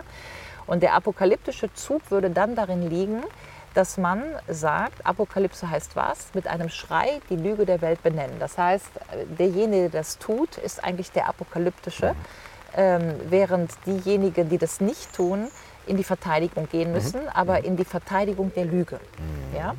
Und das scheint mir eine Konstellation zu sein, ähm, die natürlich in letzter Konsequenz was mit Selbstbetrug zu tun hat. Und ähm, da, da, können wir, glaube ich, weitermachen. Nehme ich den Faden ja? auf, weil das ja? Problem, das, das Realitätsprinzip äh, mhm. hat ja die Neigung, sich dem politischen Willen nur bedingt fügen zu wollen. Und es gibt welche, die, also das hat äh, Sloterdijk von dem ich nicht alles mag, aber der hat einen schönen Satz geprägt. Also Macht ist auch das Vermögen, die Realität in die Flucht zu schlagen, also sinngemäß. Mhm. Und äh, das gelingt ja in gewisser Weise, nur es gibt eben Leute, die zahlen den Preis dafür. Mhm. Mhm. Und wenn jetzt, äh, das, ob jetzt die einzelnen Akteure der AfD ausgegrenzt werden, ist das eine. Aber wenn ich auch die, die, die Wähler damit ausgrenze und sozusagen nicht. das zum Argument mache, ich muss dich nicht ernst nehmen, weil du bist AfD-Wähler. Das ist ja noch sozusagen eine rückwärtige nein, Stigmatisierung. Dann, mhm. dann, dann, erzeuge ich ja so eine Art äh, politische Apartheit, dass ich sage, also ihr seid überhaupt keine legitimieren, äh, legitimen Mitspieler in den politischen Systemen. Und diese Apartheidstendenz, die sehe ich jetzt auch bei der Corona-Frage. Also es ist, bildet sich auf gesellschaftlicher Ebene ähm, gibt es jede Menge Ausschlüsse. Also wir, die, wir, waren eigentlich dabei, Grenzen aufzuheben. Jetzt haben wir sozusagen auch wieder Ländergrenzen, die wir kontrollieren. Wir haben aber auch die Smart Borders, das heißt, ich kann also nur bestimmte Orte betreffen. Also die Grenzen sind noch durchlässig, wenn ich mir bestimmte Rituale gefallen lasse. Ich lasse mich impfen, ich lasse mich testen, ich äh, bringe irgendwelche Dokumente bei. Aber mein Leben ist, ist sehr, sehr, sehr begrenzt, sodass sich die Gesellschaft sich entmischt und sich Sphären von, von, von Menschen, die in einer einzigen Doxa unterwegs sind, treffen. Also es gibt eben die, den Bereich des Corona-Regimes, der, der Impf Impfbefürworter und es gibt eben den Bereich derjenigen, die das ablehnen. Ähm, und das ist, finde ich, ist für ein Gemeinwesen eine gewaltige Katastrophe. Wenn, also das eine ist sozusagen die, die Erschütterung der Institutionen, die sich jetzt durch Strategien der Selbstbehauptung äh, sozusagen Komplexität reduziert haben und damit ein Überleben gesichert haben, aber um den Preis, dass diese Komplexität auf anderer Ebene neue, neue Verwerfungen erzeugt. Und das wird sich mhm. bitter, bitter rechnen. rechnen. Ich weiß nicht, sehen Sie da eine Möglichkeit, überhaupt rauszukommen? Das weiß ich nicht, ja? aber nur auch jetzt für die ZuhörerInnen ja. das nochmal ausdifferenzieren. Ich finde, da bin ich total dabei ähm, weil äh, mit der Ausgrenzung beginnt die Erosion der Demokratie. Genau. Ja? Und es beginnt dann das, was äh, Giorgio Agamben die Politik der Verbannung nennen würde. Ja? Mhm. Ich habe das Recht und die Macht, einige zu verbannen, nämlich die, die, sich, die, die nicht gehorchen, die sich nicht impfen lassen, wie auch immer. Ich kann verbannen. Ja? Ich habe die Macht, dich auszugrenzen. Oder du willst die AfD und so weiter. Aber das ist eigentlich schon die ähm, Erosion der Demokratie. Hannah Arendt hat ja auch mal gesagt, keiner hat das Recht zu gehorchen. Ja? Das heißt, jeder, der gehorcht, äh, das, der Gehorsam ist, darf nie blinder Gehorsam sein, ja? sondern der Gehorsam funktioniert nur, wenn ich sozusagen eine Selbstakzeptanz der, der normativen Regel habe. Ja, mhm. ich gehorche, weil ich das vernünftig finde zu gehorchen. Ja, so. Und das ist ja, für diesen Satz ist ja auch gescholten worden, keiner hat das Recht zu gehorchen. Ne? Also es hört sich ja immer so toll an, Hannah Arendt und so weiter, aber damals ist sie ja auch für diese Sätze gescholten worden. Das muss, muss man ja auch mal sagen. Ja? Die saß aber zwischen allen Stühlen. saß zwischen ja. allen Stühlen. So, und äh, bleiben wir aber mal bei, diesem, äh, bei dieser Ausgrenzung. Ich glaube auch, vor allen Dingen in Deutschland ist es vielleicht noch nicht ganz so sozusagen um, omnipräsent bei einer AfD, die irgendwo zwischen was 9 und 15 Prozent, je nachdem, irgendwo liegt, ja manchmal höher springt. Ähm, aber in Frankreich hat, die, hat Marine Le Pen 48 Prozent ja? und in einigen Regionen äh, durchaus mehr. Und es liegt eigentlich nur am Wahlsystem in Frankreich, mhm. weil die Franzosen kein Verhältnismäßigkeitssystem äh, haben, dass sie noch nicht sozusagen parlamentarisch überall vertreten ist. Ja? Ähm, sie gucken nach Ungarn, Sie gucken nach Polen. Sie haben dort äh, im Grunde überall Pluralitäten, also je nachdem über 30 Prozent Wählerschaft für die PiS, für die Fidesz und so weiter. Ähm, und Sie sehen, liegt es auch wieder am Wahlsystem, wann man über so eine polarisierte Wahl wie Brexit oder so, wo sich das dann mal eben materialisiert. Ja? Ähm, aber Sie können natürlich nicht auf Dauer zwei Drittel der Leute, der Wähler, der Sympathisanten irgendwie aus einer Demokratie ausschließen. Das geht einfach nicht. Ja? Und ähm, Insofern ist tatsächlich die Frage, wie kommen wir raus aus dieser Politik der Verbannung, ja, dass du sozusagen stigmatisiert bist, weil du ABC Und das Einzige, was ich mir wirklich wünschen würde, und deswegen auch danke, dass ich das jetzt hier sagen kann, ja, aber wir müssen wieder reden. Wir ja. müssen wieder reden. Und zwar wieder reden mit IE und mit I. Also die, wir müssen die Widerrede machen und die Widerrede muss erlaubt sein, in einer Demokratie alle Male. Aber wir müssen wieder reden und wir müssen wieder äh, cross-border reden. Das heißt, äh, alle die, die jetzt 16 Monate nicht mehr miteinander gesprochen haben, weil die einen haben den Fingerzeig gemacht, äh, äh äh, du bist ein Corona-Leugner und die anderen haben den Fingerzeig gemacht, du bist ein System, das irgendwas Böses mhm. vorhat. Ja?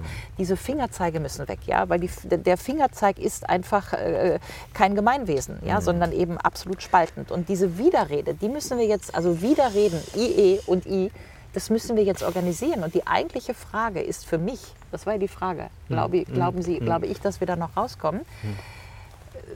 Wenn wir sagen, wir haben jetzt ein Trauma hinter uns als Gesellschaft, ja, 16 Monate. Das war ja traumatisierend. In den, für alle. Für das alle. ist das Verbindende. Das ist das Verbindende. Ja? Dann wissen alle Traumatologen, nur Reden hilft. Nur Reden hilft. Und die Voraussetzung für das Reden ist keine Vorurteile, im Sinne von Hannah Arendt, keine Vor-Minus-Urteile. Vorurteilsfreie Rede. Ich gehe mit dir an den Tisch und du darfst alles sagen und dann tun wir das auf den Tisch und sortieren das mal ein bisschen. Ja? Aber vorher zu sagen, du bist ja bei der Basis, du bist AfD, du warst ein Corona-Leugner, du bist aber beim Spiegel und hast immer nur keine Ahnung was, die Herrschaftsmeinung mhm. vertreten, diese ganzen Vorurteile müssen raus. Ja? Und das wird die große Aufgabe sein, das, glaube ich, ähm, hinzubekommen, weil das hat, glaube ich, jetzt jeder in seinem Umfeld erfahren, dass diese äh, Corona-Scheidelinie der Spaltung bis in einzelne Familien- und Freundeskreise hinein eine sehr massive. Also wie man ja. den Gesprächsfaden wieder aufnimmt, das wird jetzt entscheidend. Sind nicht die Distinktionsgewinne, die man dadurch hat, Herr Burchert hat von den entmischten äh, Gruppen gesprochen, von den einzelnen Blasen, die Distinktionsgewinne, die ich durch diese Identifikation habe, jetzt mit ich gehöre zu der richtigen Seite oder ich bin bei den Aufgewachten, ich lasse mir nicht alles vormachen, sind die nicht viel größer als die Lust, die man am Widerreden äh, bekommt. Ähm, also hat sich da nicht auch so etwas verfestigt und man hat es sich so schön gemütlich eingerichtet. Ich will doch gar nichts mehr mit den Mainstream-Medien zu tun haben oder äh, ich will nichts mit den Corona-Leugnern zu tun haben, weil es mich auch zu einem besseren Menschen macht. Das darf nicht passieren. Das ist ja genau, warum wir hier sitzen. Das darf nicht passieren, ja, weil das, das Ziel wäre erreicht. Ich wurde gefragt, glaube ich, dass das Ziel erreicht ist. Das Ziel wäre erreicht, wenn wir das Gespräch im ZDF führen. Dann ist das Ziel erreicht, ja. Dann ist das Ziel erreicht, weil dann haben wir nämlich genau genau das, was die Demokratie leisten muss, dass sie kritische Stimmen in die, die, die, die, die öffentlichen rechtlichen Rundfunk holt. Das passiert ja auch. Machen wir also wenn wir mal ein bisschen Detailanalyse machen, wir haben ja jetzt auch in der Zeit, in, wir haben die, es gibt ein bisschen Aufbrechen, äh, wie diskutiert wird, welche Stimmen zugelassen werden. Also ich habe schon das Gefühl, dass sich da so ein bisschen was tut. Ja? Und äh, das ist die Hoffnung. Die Hoffnung ist, dass wir, ähm, dass wir das nochmal hinkriegen. Mhm. Ich möchte noch Gelingensbedingungen hinzufügen. Also die Vorurteilsfreiheit ist ganz wichtig als, als Eintrittsvoraussetzung. Aber ich glaube auch, dass wir jede Menge Gesprächskultur verloren haben. Für mich wäre das Beispiel die Salonkultur des, des 18. Jahrhunderts, also Henriette Herz, äh, Schleiermacher und so weiter. Da ging es ja auch darum, dass wir aus einer äh, Gesellschaft die sehr fragmentiert war, weil es so etwas wie eine politische Öffentlichkeit in dem Sinne gar nicht gab. Ne, das heißt, das, diese ganzen Gedanken des öffentlichen Lebens und äh, der, der Versammlungsfreiheit, die entstanden da eigentlich. Wir hatten eine relativ äh, entmischte Gesellschaft mit Ständen und Bereichen, die miteinander reden konnten. Und dann gab es eben diese, diesen Salon betrieben von, von tollen, attraktiven jüdischen Frauen, die versucht haben, im Rahmen des Möglichen jetzt Menschen mit verschiedenen Herkünften in ein exemplarisches Gespräch miteinander zu bringen, um einerseits die Gemeinschaft einzuüben, aber auch die Verschiedenheit auszuhalten und die Individualität zu schulen. Das scheint mir ein sehr interessantes Modell zu sein. Was dabei, ich, ich ahne schon die Einwände, äh, was mir als, als, und da wurden, das, das wurde begleitet durch Theorien, also Schleiermacher hat versucht zu bestimmen, wie kann das überhaupt gelingen, sowas. Das heißt, wir müssen es bedenken, das ist nicht voraussetzungsfrei, denn Reden ist ja was anderes als Geräusche absondern oder äh, Sequenzen von Geräuschen, die aufeinander ab, antworten. Und da scheint mir wichtig zu sein, dass wir das verstehen, wie der lernen, die Hermeneutik. Also ich mag diesen Gadamer-Satz, der andere könnte recht haben. Ja, genau. Der ja? Gadamer muss auch auf den ja, Tisch. Der, der muss auf jeden Fall, die Hermeneutik. Ja, das, also das heißt, Hermeneutik, wir haben genau. ja inzwischen eine mhm. Reflexkommunikation. Das heißt, mhm. wenn, wenn nicht die richtige Artik mhm. also ich kriege, ehrlich gesagt, wenn das, äh, das Binnen-I mit, mit einer kleinen Pause gesprochen wird, zucke ich zusammen. Und wenn ich jetzt das generische Maskulinum verwende, zucken wahrscheinlich andere zusammen. Und das ist eher, ich kann nicht, nicht auf der, ich, ich wollte es nicht zwischen uns, aber sag mal, ich merke selber, dass ich eher so eine Pavlov-Kommunikation Ja. habe in bestimmt, auf, bestimmt, auf Ja, bestimmte Reizwörter, als dass ich mich frage, Entschuldigung, warum spricht die Person so? Welche Anliegen verbindet die damit? Also das heißt, ich muss erstmal das Ansinnen verstehen, ich muss das verstehen, was damit gemeint ist und ich muss eine Sp- Sprache finden, die wieder zueinander findet. Das heißt, es muss eine Sprache sein, die der Hermeneutik fähig ist, die der Di- Dialektik fähig ist. Also all diese ganzen Tools, das, das liegt ja alles vor. Nur das muss auch wieder in eine Befähigung und da wäre für mich die Schule der erste Ansprechpartner. Ort für die nächste Generation, dass solche Formen von Gespräch wieder eingeübt wird oder eben exemplarische Situationen. Aber jetzt bin ich auf den Einwand zur Geselligkeitstheorie Gar kein gespannt. Einwand, sondern eher zeigt nicht dieses Beispiel des literarischen Salons, dass diese auch Kulturbewegungen nur von unten kommen können oder nur im kleinen Privaten erstmal starten können. Denn daraus ist eine Kultur dann entstanden. Und ehrlich gesagt, also die Frage geht eigentlich dahin, wie groß Ihre Hoffnung ist, dass das noch über ZDF, die Zeit und andere renommierte ehemals renommierte Blätter, wie ich sagen meine, meine Befürchtung ist, ähm, dass diese zaghaften Versuche, die sich jetzt anderthalb Jahre zu spät meines Erachtens zeigen, wirklich hilflose, ich will nicht sagen Anbiederungen, die meinen es schon ernst, äh, so, aber doch hilflose Zuckungen dieses, dieses doch überkommenen Systems, auch, auch medialen Systems. Sie haben selber von einer homogenisierten Medienlandschaft gesprochen in Bezug auf Corona. Das kommt nicht von ungefähr. Und das ist doch jetzt sehr vielen klar geworden, dass wenn wir die Medien als Teil des Immunsystems einer Gesellschaft begreifen, sie versagt haben. Ich möchte nochmal zurück zu diesem Salon und äh, sozusagen, wo die übergreifende Öffentlichkeit ist und, und äh, sozusagen, wer eigentlich wie spricht ja, und wo Sie zusammenzucken. So. Ähm, ich bin auch äh, völlig happy mit dem generischen Maskulinum, aber äh, irgendwie scheint es jetzt modern zu sein, dass man das mit dem äh, Sternchen spricht. Ja, ich bin aber auch eigentlich äh, flexibel und kann mir schon vorstellen, dass es eben äh, Sachen gibt, die heute anders sind und nicht deswegen besser oder Oder schlechter. auch wie Menschen. So, denen ja? man vielleicht damit einen Gefallen tut, indem man sie so anspricht, wie sie sich das wünschen. Genau, Das so. kann ich mir auch vorstellen. So, und ja. deswegen bin ich da völlig schmerzfrei. Ja. Ich kann beides, sage ich mal. Ja? Und, ähm, ähm, aber der Punkt, den Sie gemacht haben, ist ja der interessante. Wer zuckt wann? Und wer ist aufgrund des Zuckens erstmal raus auf den Diskurs, weil ich damit ja Signale sende. Genau, ja? genau. Der Punkt ist eben, äh, solange wir uns auf das generische Maskulinum geeinigt haben, ist hat keiner gezuckt, weil es einfach eine Einigung darauf gab. Ja, in dem Moment, wo wir jetzt sozusagen Bewegung in der Sprache machen, wird die Sprache, die du sprichst, sozusagen zu deiner Identität. Das heißt, du sendest damit schon das Signal, an wen du dich wendest und an wen nicht. Ja? Und das darf natürlich in der Demokratie nicht ähm, passieren, weil wir brauchen ja eine gemeinsame Sprache, um gemeinsam zu sprechen. Ich mache es mal an einem ganz äh, einfachen Beispiel, was mich tatsächlich inzwischen fast im, was amüsiert. Äh, ich komme ja aus der Europapolitik und habe mich immer sehr ähm, angestrengt, über ein integriertes Europa nachzudenken. Und es ist ja sehr interessant, dass dieses Nachdenken seit einiger Zeit mit links konnotiert wird. Ja? Und als ich meine letzten Bücher geschrieben habe, bin ich also immer, äh, wurde ich für sehr links gehalten, was auch immer das heißen soll. Ja? Jetzt habe ich mich in dieser Corona-Debatte äh, eher skeptisch gegenüber den Maßnahmen und diesen Grundrechtseingriffen gezeigt. Und jetzt ähm, habe ich eben, äh, bin, ich, bin ich rechts. Ja? Und das Interessante ist, dass ich mir morgens mit Twitter überlegen kann, welche meiner Communities ich heute sozusagen brüskieren möchte und welche ich heute für einen Tag gewinnen möchte. Ja? Ich muss dann nur posten, äh, die Klage gegen den äh, europäischen Rettungsplan ähm, ist äh, äh, dumm, weil sie Europa zerstören wird, dann verliere ich meine ganzen rechten Freunde. Ja? Und wenn ich aber zu den Corona-Maßnahmen etwas mache, dann ver verliere ich Anführungsstrichen die Anführungsstriche linken Freunde. Ja? Ich sitze hier und sage, ich bin aus einer Zeit, wo Europa und die Freiheit zusammengehört haben und ich möchte das zusammenhalten. Ja? Und ich finde es tatsächlich für mich problematisch, dass ich heute feststellen muss, dass über Sprache und die Begriffe, die ich setze, der eine Diskurs in eine Blase geht und der andere Diskurs in die andere Blase.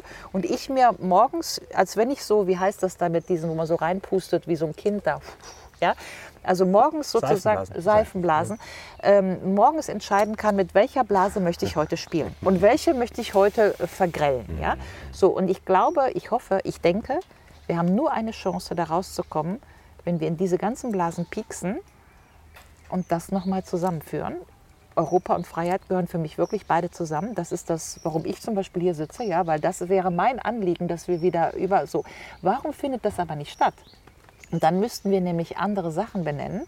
Und die anderen Sachen, darüber haben wir eben schon gesprochen, als wir angesetzt haben, sind natürlich äh, de facto die sozialen Verhältnisse dieser Republik. Ja? Also das wird ja sozusagen nicht benannt. Aber wer global. Ich meine, oder auch ja, global. also bei ja? den, äh, Aber äh, wer sich heute überhaupt noch trifft, ja, da kann man ja sowieso schon mal fragen, äh, hat ja letztens die Bertelsmann Stiftung eine Studie herausgebracht. Ja? Da war, Oh, die Bertelsmann-Studien sind immer die besten. Nehmen wir sie jetzt, ich, also ich muss die jetzt auch nicht alle schönreden, diese. Studien, ja, aber zur deutschen Einigung, 30 Jahre deutsche Einigung, äh, Wiedervereinigung, ähm, äh, gab es eine äh, interessante Studie, äh, die man jetzt auch schriftlich stellen kann und so weiter. Aber das Ergebnis war, die Deutschen als solche verbindet nichts mehr miteinander. Es gibt nichts mehr, kein overarching Thema, das uns noch irgendwie miteinander verbindet. Um das mal kurz auszuführen, warum ich Banker gerade mich ironisch zu Bertelsmann geäußert habe, weil die gerade als, als Motor des Zahlenregimes und des Ich weiß, Neoliberalismus ich weiß. und wenn die Ich- sich darum kümmern, wie der soziale Zusammenhalt Ja. unter dem Einfluss ihrer miserablen Bildungspolitik und gesellschaftszerstörenden neoliberalen Tendenzen erscheint, dann ist das immer so, als würden die, also ich, deren Plausibilität ist ja schon da verloren gegangen, wo sie auf RTL Schmuddelpornos gezeigt haben und zugleich kritisiert haben, dass die Bildung bergab geht. Ich- Also, das, also ich, so viel äh, performative kann- Widersprüche. Entschuldigung, das musste ich Alles loswerden. gut, alles gut. Ich äh, äh, Ja. äh, ka- kassiere die Kritik. Aber ich würde mich auch ja? mit Liz Mohn an einen Tisch So, setzen genau. und mit ihr Ja. darüber reden wollen. Also ähm, ich äh, bin auch tatsächlich nicht der Meinung, dass die Bertelsmann-Studien immer hilfreich sind, um das klar zu sagen. Ja, insofern war das wirklich ein schlechtes Beispiel, stehe ich auch Aber- so. aber die Diagnose ist ja nicht aber falsch. Die, aber die Diagnose, dass es in diesem Land sozusagen, je nachdem, in welche soziale Gruppe Sie gucken, ja, ob Sie irgendwie in Anklam sitzen oder Banker in Frankfurt sind oder ob Sie in einer Großstadt sind, in Hamburg, Köln, äh, München oder ob Sie auf dem Land sind und so weiter, äh, die Frage gestellt ist, was Ost-West nochmal obendrauf, was teilen wir eigentlich noch? Und in diesem Fall, das ist ja eigentlich mein Leib- und Magenthema, als Deutsche. Oder gibt es, also warum ist dann das Deutsche noch über, ist es überhaupt noch überlagernd, dass es uns irgendwas bieten würde, was wir alle teilen, im Gegensatz zu, sagen wir mal, einem Banker aus Mailand und einem Banker aus Frankfurt, die sich natürlich intuitiv viel besser verstehen, als der Banker aus Frankfurt mit irgendeinem Malermeister aus Anklam. Ja, so. Und das ist ja der Prozess, in dem wir sind, dass wir nämlich alle gerade andere Identitäten ausbilden über die soziale Kodierung, in der wir sind. Und die interessante Frage wäre, wenn wir uns jetzt angucken, sagen, was haben wir auf den Tisch gelegt? Wir wollen, dass wir wieder miteinander reden, dass dieses Corona-Thema nicht das Streitthema wird. Ja?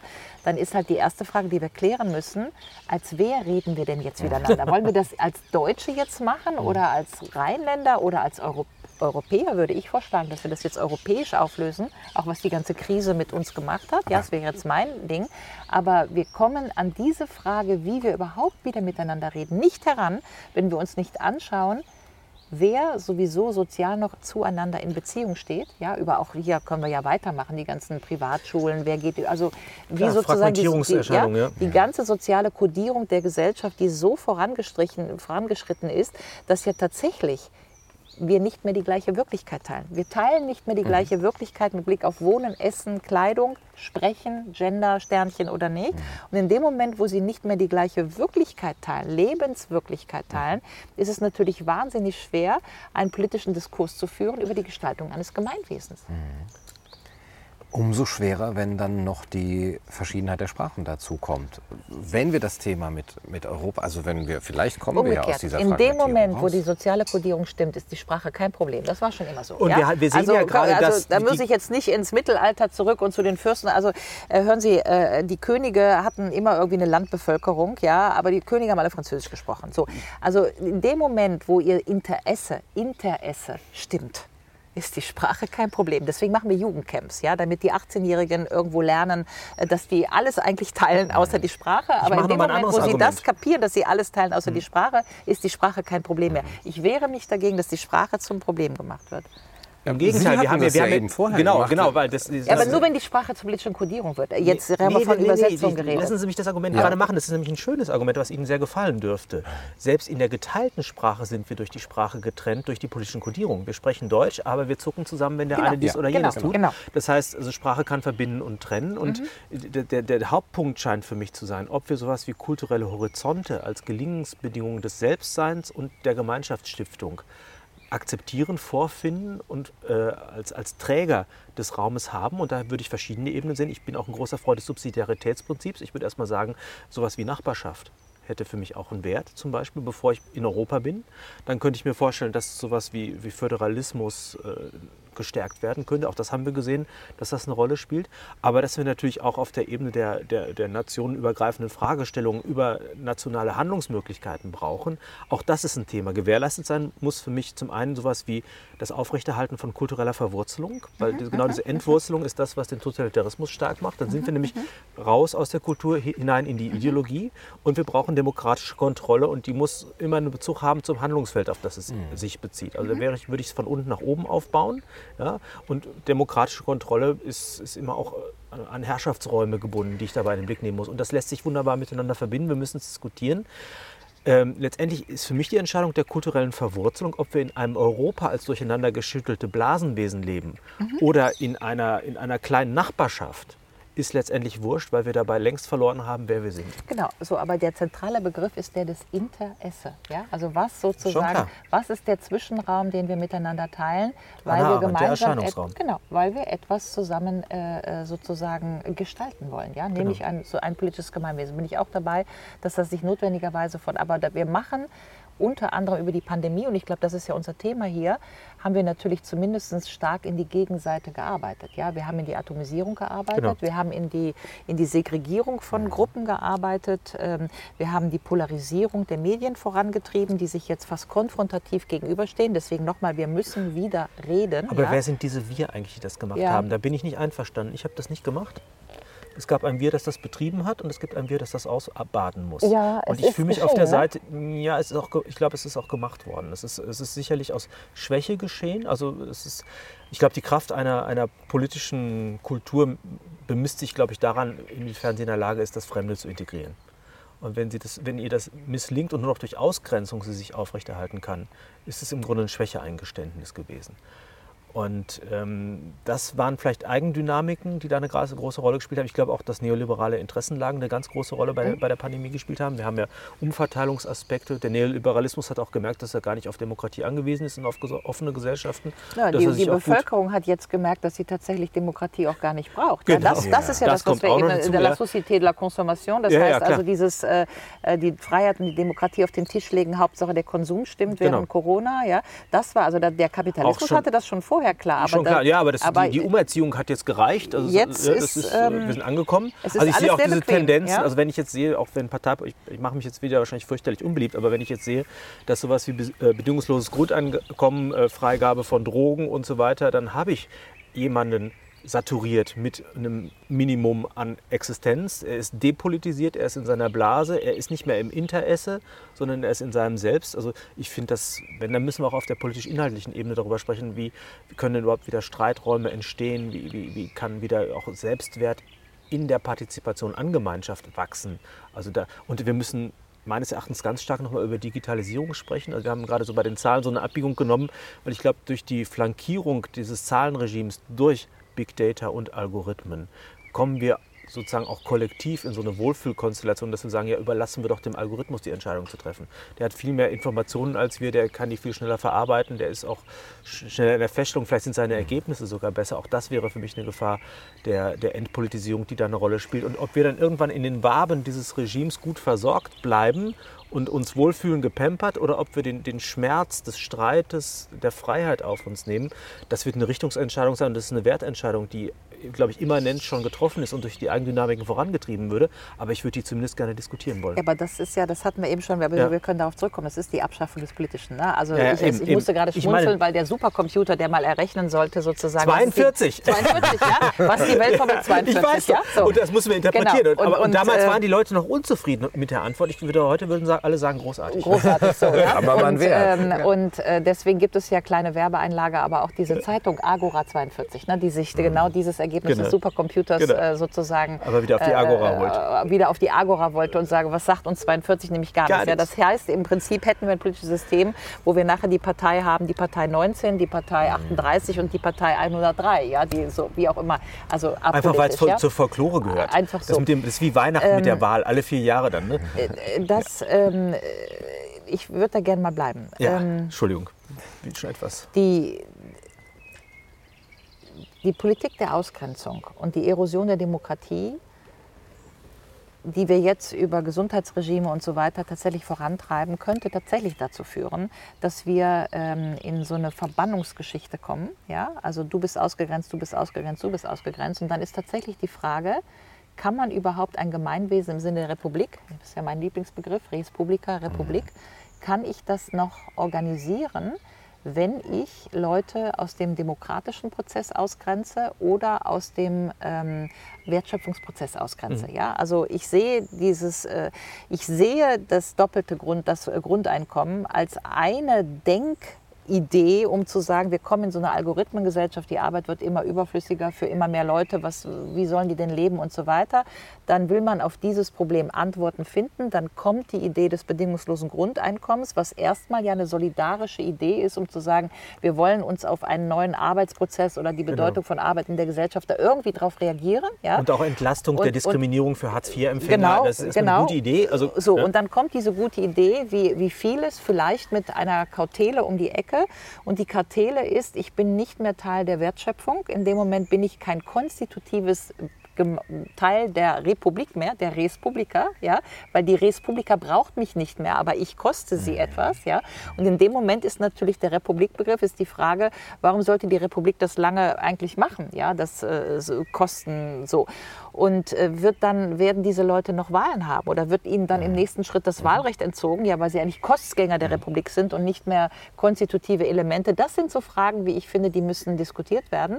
Äh, ich sage nochmal, äh, im Homo Sacer-Projekt nennt Agamben das die Politik der Verbannung, weil er sehr schlüssig etymologisch herleitet, dass Souveränitäts, der Souveränitätsbegriff eigentlich ähm, sich davon ableiten lässt, wer das Recht hat, andere zu verbannen. Mhm. Ja? Also, mhm. ähm, und weniger aus diesen Theorien des 17. Jahrhunderts über Parlamentarismus, wo mhm. sozusagen die Repräsentation, also das Parlament, souverän ist und entscheidet. So. Ähm, das sind äh, jüngere akademische Debatten, das, da ist auch der Ausgang unklar, aber es, das Risiko oder beziehungsweise sagen wir mal das Interesse dieser Zeitgenossenschaft, warum sitzen wir hier und diskutieren das? Weil wir was zu verteidigen haben. Und das ist das, was mich tatsächlich in solche Diskussionen führt. Ja? Ich möchte die Republik verteidigen, ich möchte Europa und Freiheit wieder zusammenführen, äh, ich möchte, dass wir wieder Werte haben, die nicht in Zahlen ähm, beziffert werden. Das sind eigentlich meine drei Credos. Und das sind für mich auch äh, Credos der Aufmerksamkeit Aufklärung, ja, und die wieder in die Debatte zu bringen, das halte ich auch für machbar. Also Sie haben ja eben gefragt, ist das machbar? Ich, ich finde, das sind doch machbare Forderungen. Europa und Freiheit gehören zusammen, Werte sind was anderes als Zahlen mhm. und wir müssen die Republik verteidigen. Mhm. Und bin ich dabei? Gut. Ja. Dann die letzte Frage, weil es vielleicht auch noch mal nach tatsächlich den, den, den handhabbaren Möglichkeiten fragt. Wenn wir diese Werte verteidigen wollen und die Republik und auch das, das Gemeinwesen, dann braucht es ja wieder eine Vermischung und einen, einen, einen gemeinsamen Realitätsrahmen, über den man sprechen kann. Wie bekommen wir den am ehesten hin, wenn wir so an einzelne Institutionen denken, die ja, vielleicht versagt haben oder sich zumindest als ein bisschen marode gezeigt haben? Äh, haben Sie noch Hoffnung in das Parteiensystem, in die Parteienlandschaft? Haben Sie Hoffnung in die Medien? Daher nochmal meine Frage, vertrauen Sie darin, dass die sagen wir, herkömmlichen Medien dort irgendwann umdenken, wieder ein, ja, eine heterogenere Medienlandschaft abbilden werden? Oder ist es gar die Universität als, äh, als alter Gedanke, der uns ja, aus dieser Misere heraushelfen kann? Wir müssen mal aufpassen, dass wir aus der Kritik der Erscheinungen mhm. nicht eine Kritik des Wesens der Institutionen mhm. ableiten. Mhm. Also ich halte zum Beispiel die Schule für höchst kritikbedürftig und zugleich für alternativlos für ein äh, demokratisches Gemeinwesen. Also ich würde müssen wir beide sowieso nochmal drüber streiten. Ja, ja, Würde ich mich total darüber freuen. Und das Gleiche gilt für mich auch zum Beispiel für öffentlich-rechtliche Medien. Ich finde es großartig, dass es Medien gibt, die vom Marktdruck befreit sind. Mhm, Sie dürfen halt nur nicht eben unter einem ideologischen Druck von der Politik stehen. Das müsste gewährleistet werden. Aber ich finde, sowas halte ich für, für unverzichtbar. Standen Sie auch nicht. Ne? Also ich, ich, glaube nicht, dass es irgendwie sozusagen, also die, die, die, ja. der Prozess ist ja eher so the unintended consequences. Ja? Also ich glaube, dass das... Äh, Nein, es ist von der Idee her unintended, aber momentan gibt es durchaus auch intendierte ähm, Beziehungen, die er auf der personalen Trotzdem Ebene ist das ganz wichtig für das Geschehen. Ja? Also wir sind ja nicht in einer Situation, wo da irgendwie zwei, drei Leute das irgendwie kontrolliert oder Nein, auf, da bin ich jetzt ganz ne? weit weg von. Ich denke nur, dass es da eine gewisse, äh, gewisse Nähe zu, zu, zu den Partei, Parteien äh, gibt, die manchmal auch bei Besetzung, also da gab es ja immer, dass der Bayerische Rundfunk eher eine bestimmte Linie fährt, dass, dass das Radio Bremen eher für was anderes steht. Das sind Dinge, die, die sicherlich diesem System geschuldet sind. Gleichwohl finde ich die Idee des öffentlich-rechtlichen Rundfunks ich unglaublich für bestechend unverzichtbar. Ich finde die Idee auch der Parteien gut. Ich meine, müsste mal gucken, wie man das auf der Ebene des Rechtsstaatlichen ein bisschen ähm, noch ein bisschen mehr in Richtung Öffentlichkeit des, des Vollzugs und so weiter tun, aber auch den Gedanken des Repräsentativen im Rahmen der Demokratie finde ich, find ich gut, wenn es Elemente von direkter Demokratie flankierend gibt und auch sowas wie eine Revitalisierung stattfindet. Ich glaube, das scheint mir der Punkt sein. Wir müssen eigentlich nochmal die Errungenschaften all dessen, das, das haben, und das wäre ein Wir, an dem ich mich beteiligen will. Wir haben das als selbstverständlich genommen und haben nicht daran gearbeitet, das mit demokratischem Leben zu füllen rund ja. um die Uhr. Also wir haben einfach gedacht, die Demokratie, die funktioniert schon und ich muss mich nicht darum kümmern. Wir merken halt, sie funktioniert nur dann, wenn ich sie mit Leben fülle. Und das heißt, ich, dazu muss ich die, die, die Ansprüche, die mit diesen Institutionen verbunden sind, die muss ich erstmal wieder klar machen, dass es Werte sind, dass die geben. Und ich muss diese Ansprüche an die Personen herantragen, die in ihnen aktiv sind. Und ich denke, wer jetzt an diesen Ansprüchen gescheitert wird, der muss auch Rechenschaft ablegen dafür. Das, das gilt für alle Sphären, in denen das eine Rolle spielt. Aber ich würde nicht mit diesen Sphären insgesamt aufräumen wollen, sondern ich würde sie revitalisieren wollen und einfach die Kostbarkeit all dessen nochmal zeigen. Also warum ist Demokratie, Democracy is messy, haben wir gehört. Ja, das ist irgendwie anstrengend, dauert lange und so weiter. Nein, das hat etwas und äh, darum ist gerungen worden. Und wenn wir erstmal, wir merken oft, glaube ich, erst im Verlust, was uns etwas bedeutet hat. Man merkt immer erst, äh, und, äh, wenn etwas Wichtiges Wenn wir dem, dem Maximalverlust zuvorkommen können, also auch Ihre drei Ziele, die Sie formuliert haben, indem wir uns jetzt politisch engagieren, halte ich das für noch nicht zu spät. Ähm, ich will nochmal, also öffentlich-rechtliche Medien sind äh, der Kernbestandteil einer Demokratie. Wenn es die nicht gibt, ja, also bezahlten kritischen Journalismus, dann kann eine Demokratie keinen Bestand haben, weil die Kritik wird ja nicht bezahlt, ja, also die Revolution Klar. wird ja nicht bezahlt, ja, also weil die nicht bezahlt wird, muss sie sozusagen ins System äh, inkorporiert werden. Das heißt, sie brauchen kritischen Journalismus und das heißt, sie müssen einen kritischen Kommentar machen können, regierungskritischen Kommentar und trotzdem als Journalist beim, keine Ahnung, NDR nicht fürchten müssen, dass sie einen Job verlieren, ja. Das ist einfach der Kernbestandteil von Demokratie. Ähm, ich glaube nicht, dass das in dieser ähm, Corona-Krise sozusagen vom Grundsatz her irgendwie erodiert wurde. Ja? Grundsätzlich besteht das ja, äh, kann das ja so. Die eigentliche Frage, die mich tatsächlich. Bin ich gespannt. Wie, ja, genau. erklären Sie es dann, ich, dass ich, sowas wie regierungskritische ich, Kommentare keine ja, Rolle spielen oder Menschen, die das probieren, äh, ihre genau. Stelle verlieren? Das, das ist genau. ja schon ein Phänomen. Genau, ich habe keine Antwort darauf. Ja? Also die erste Frage ist ja, überhaupt, die Frage davor ist ja schon mal die, wie konnte es eigentlich passieren, dass sich zu einem bestimmten Moment, als das alles mit Corona losging, so viele Leute mehr oder weniger freiwillig geeinigt haben auf diese Narration? Ja, dass da nicht direkt zu Beginn am ersten, Eben. zweiten, dritten Tag Eben. lauter Leute gestanden haben, gesagt haben, Moment mal, so, ja. ja. Das ist ja nicht passiert. So, wahrscheinlich wegen der Angst, wie auch immer. Da, da naja, und auch, weil es eine gewisse Kontaktpflege zwischen den Milieus gab. So, ja. aber der entscheidende Punkt scheint mir doch die Unterspülung durchs Internet zu sein. Und die Unterspülung des Internet hat zwei Phänomene. Erstmal, dass sozusagen die Blasenbildung immer größer wird. Ja, also dass sozusagen auch Twitter, wenn Sie gucken, also wie viele Öffentlichkeiten Sie parallel haben können. Also wenn ich zum mhm. Beispiel was sage, dann kann ich auf die gleiche Äußerung hin einen Shitstorm bei Twitter haben 150 Glückwunsch-E-Mails in meiner Mailbox ähm, äh, und noch ein paar andere Anrufe. Ja, das heißt, ich habe zur gleichen Äußerung ähm, ganz unterschiedliche Blasen, die darauf ganz unterschiedlich reagieren. Was aber noch wichtiger scheint, ist, wenn wir als Treiber der Demokratie sagen, wir wollen das Gemeinwesen, das heißt, wir verhandeln die Agora, dann verhandeln wir das öffentliche Interesse, aber nicht die Privatsphäre. Wir haben aber eine Zeit, in der wir uns seit eigentlich einiger Zeit sozusagen das Innen zum Außen kehren. Also Aristoteles hat ja noch unterschrieben, unterschieden zwischen dem Domus und der Agora. Und das, was des Domus war, also zum Beispiel Oikos Krankheit und, Polis, und Gesund, ne? Eukos und Polis, ja? ja? Das, was sozusagen des Domus war, die Privatsphäre, war öffentlich nicht verhandelbar. Das heißt, meine Sexualität, meine Religion, meine Gesundheit und so weiter waren alles Bereiche, die strukturell bei den alten Klassikern nicht zur Agora gezählt haben. Das hat man für sich behalten. Aus gutem Grund. Aus, so. Und jetzt haben wir das, ich möchte es erstmal analytisch und völlig wertfrei sagen, wir haben das völlig umgedreht. Ja? Wir, wir, wir reden heute, äh, ist Sexualität ein großes Thema, ist Religion, äh, äh, Islamismus, Antisemitismus ein großes Thema und ist Gesundheit mit Corona ein großes Thema. Das heißt, wir haben praktisch den Domus zur Agora gemacht. Mhm. Ja?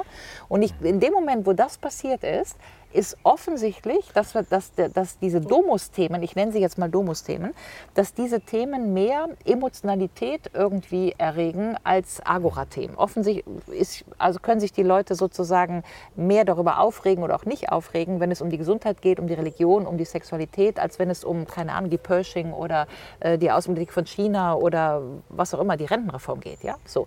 In dem Moment, wo das passiert, nur um das nochmal zusammenzufassen, glaube ich, dass wir zwei Phänomene haben, die einfach unsere Mediensysteme unterspülen. Einmal der Algorithmus und die Blasenbildung, das habe ich eben beschrieben, und zweitens diese Domus-Agora-Verkehrung.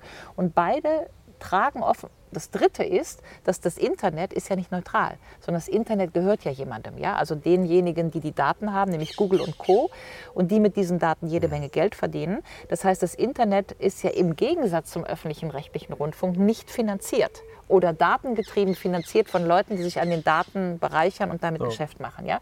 Und damit haben wir die Antwort. Ich glaube, aber wir haben, aber warum, und das verstehe ich halt nicht, die Öffentlich-Rechtlichen haben einen Bildungsauftrag. Sie sind im Grunde frei von Marktdruck. Warum setzen Sie sich selbst diesen Marktdruck aus? Das ist die eine Also warum sehen wir dann also dieselben Formate wie in den privaten Sendern? Warum sehen wir die gleiche Infotainment- Gestik in der Darstellung. Und das, das war im Grunde aber auch mein Argument. Wir sollten uns daran erinnern, worin der eigentliche Wert all dessen besteht, nämlich sozusagen die, die virtuelle Agora überhaupt zu schaffen.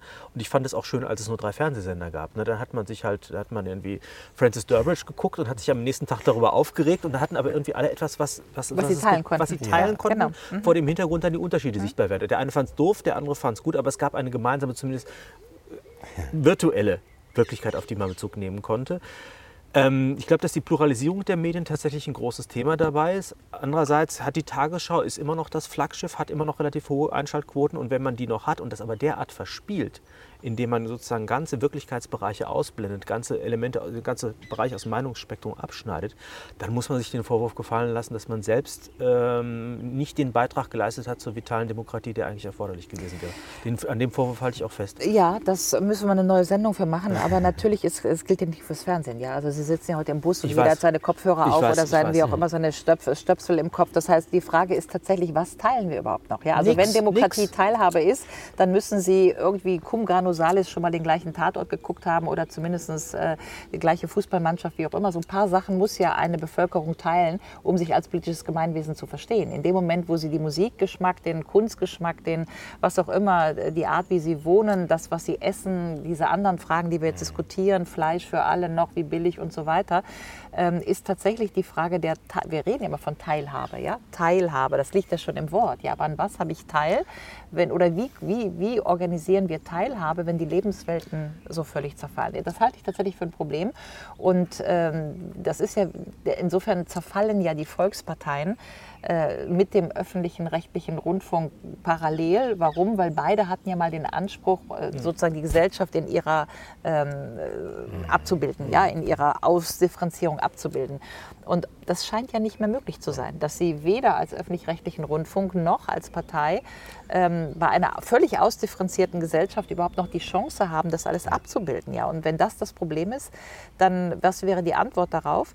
Die Antwort wäre vielleicht, dass wir diese Atomisierung auch der äh, oder diese, diese mehreren Sender, ja, dass wir das alles zulassen. Zurückdrehen kann man es eh nicht mehr. Aber wenn wir die Republik durchs Internet bringen wollen, müssten wir das Internet zu einem öffentlich-rechtlichen Punkt machen, Plattform machen. Ja? Das heißt, Wunderbar. das Internet wird Wunderbar. dann sozusagen öffentlich-rechtlich gestaltet und dann haben wir eine, eine, Demokratie in Internetzeiten oder eine digitale Republik oder wie auch immer oder eine digitale Agora. Aber dann muss sozusagen der, der ähm, äh, der Faktor des, äh, äh, des Geldverdienens ja, muss aus der Struktur des neuen Mediums. The medium is the message. Die, die Zeiten ändern sich immer mit den Medien, also zum Beispiel der Volksempfänger in den 30er Jahren. Ja, also wenn ich das nur kurz sagen darf, ja, also die Nazis sind ja nicht damit hochgekommen, weil alle irgendwie kluge Zeitungen gelesen haben, sondern die Nazis sind hochgekommen, weil sie als erstes entdeckt haben, dass der Volksempfänger ihr neues Medium ist, als die anderen Eliten das noch nicht wahrgenommen haben. Ja? Also der, das, das Radio war 1919 oder so, war das erstmal so eine linke Künstlerszene und da noch so ein Nischenprodukt.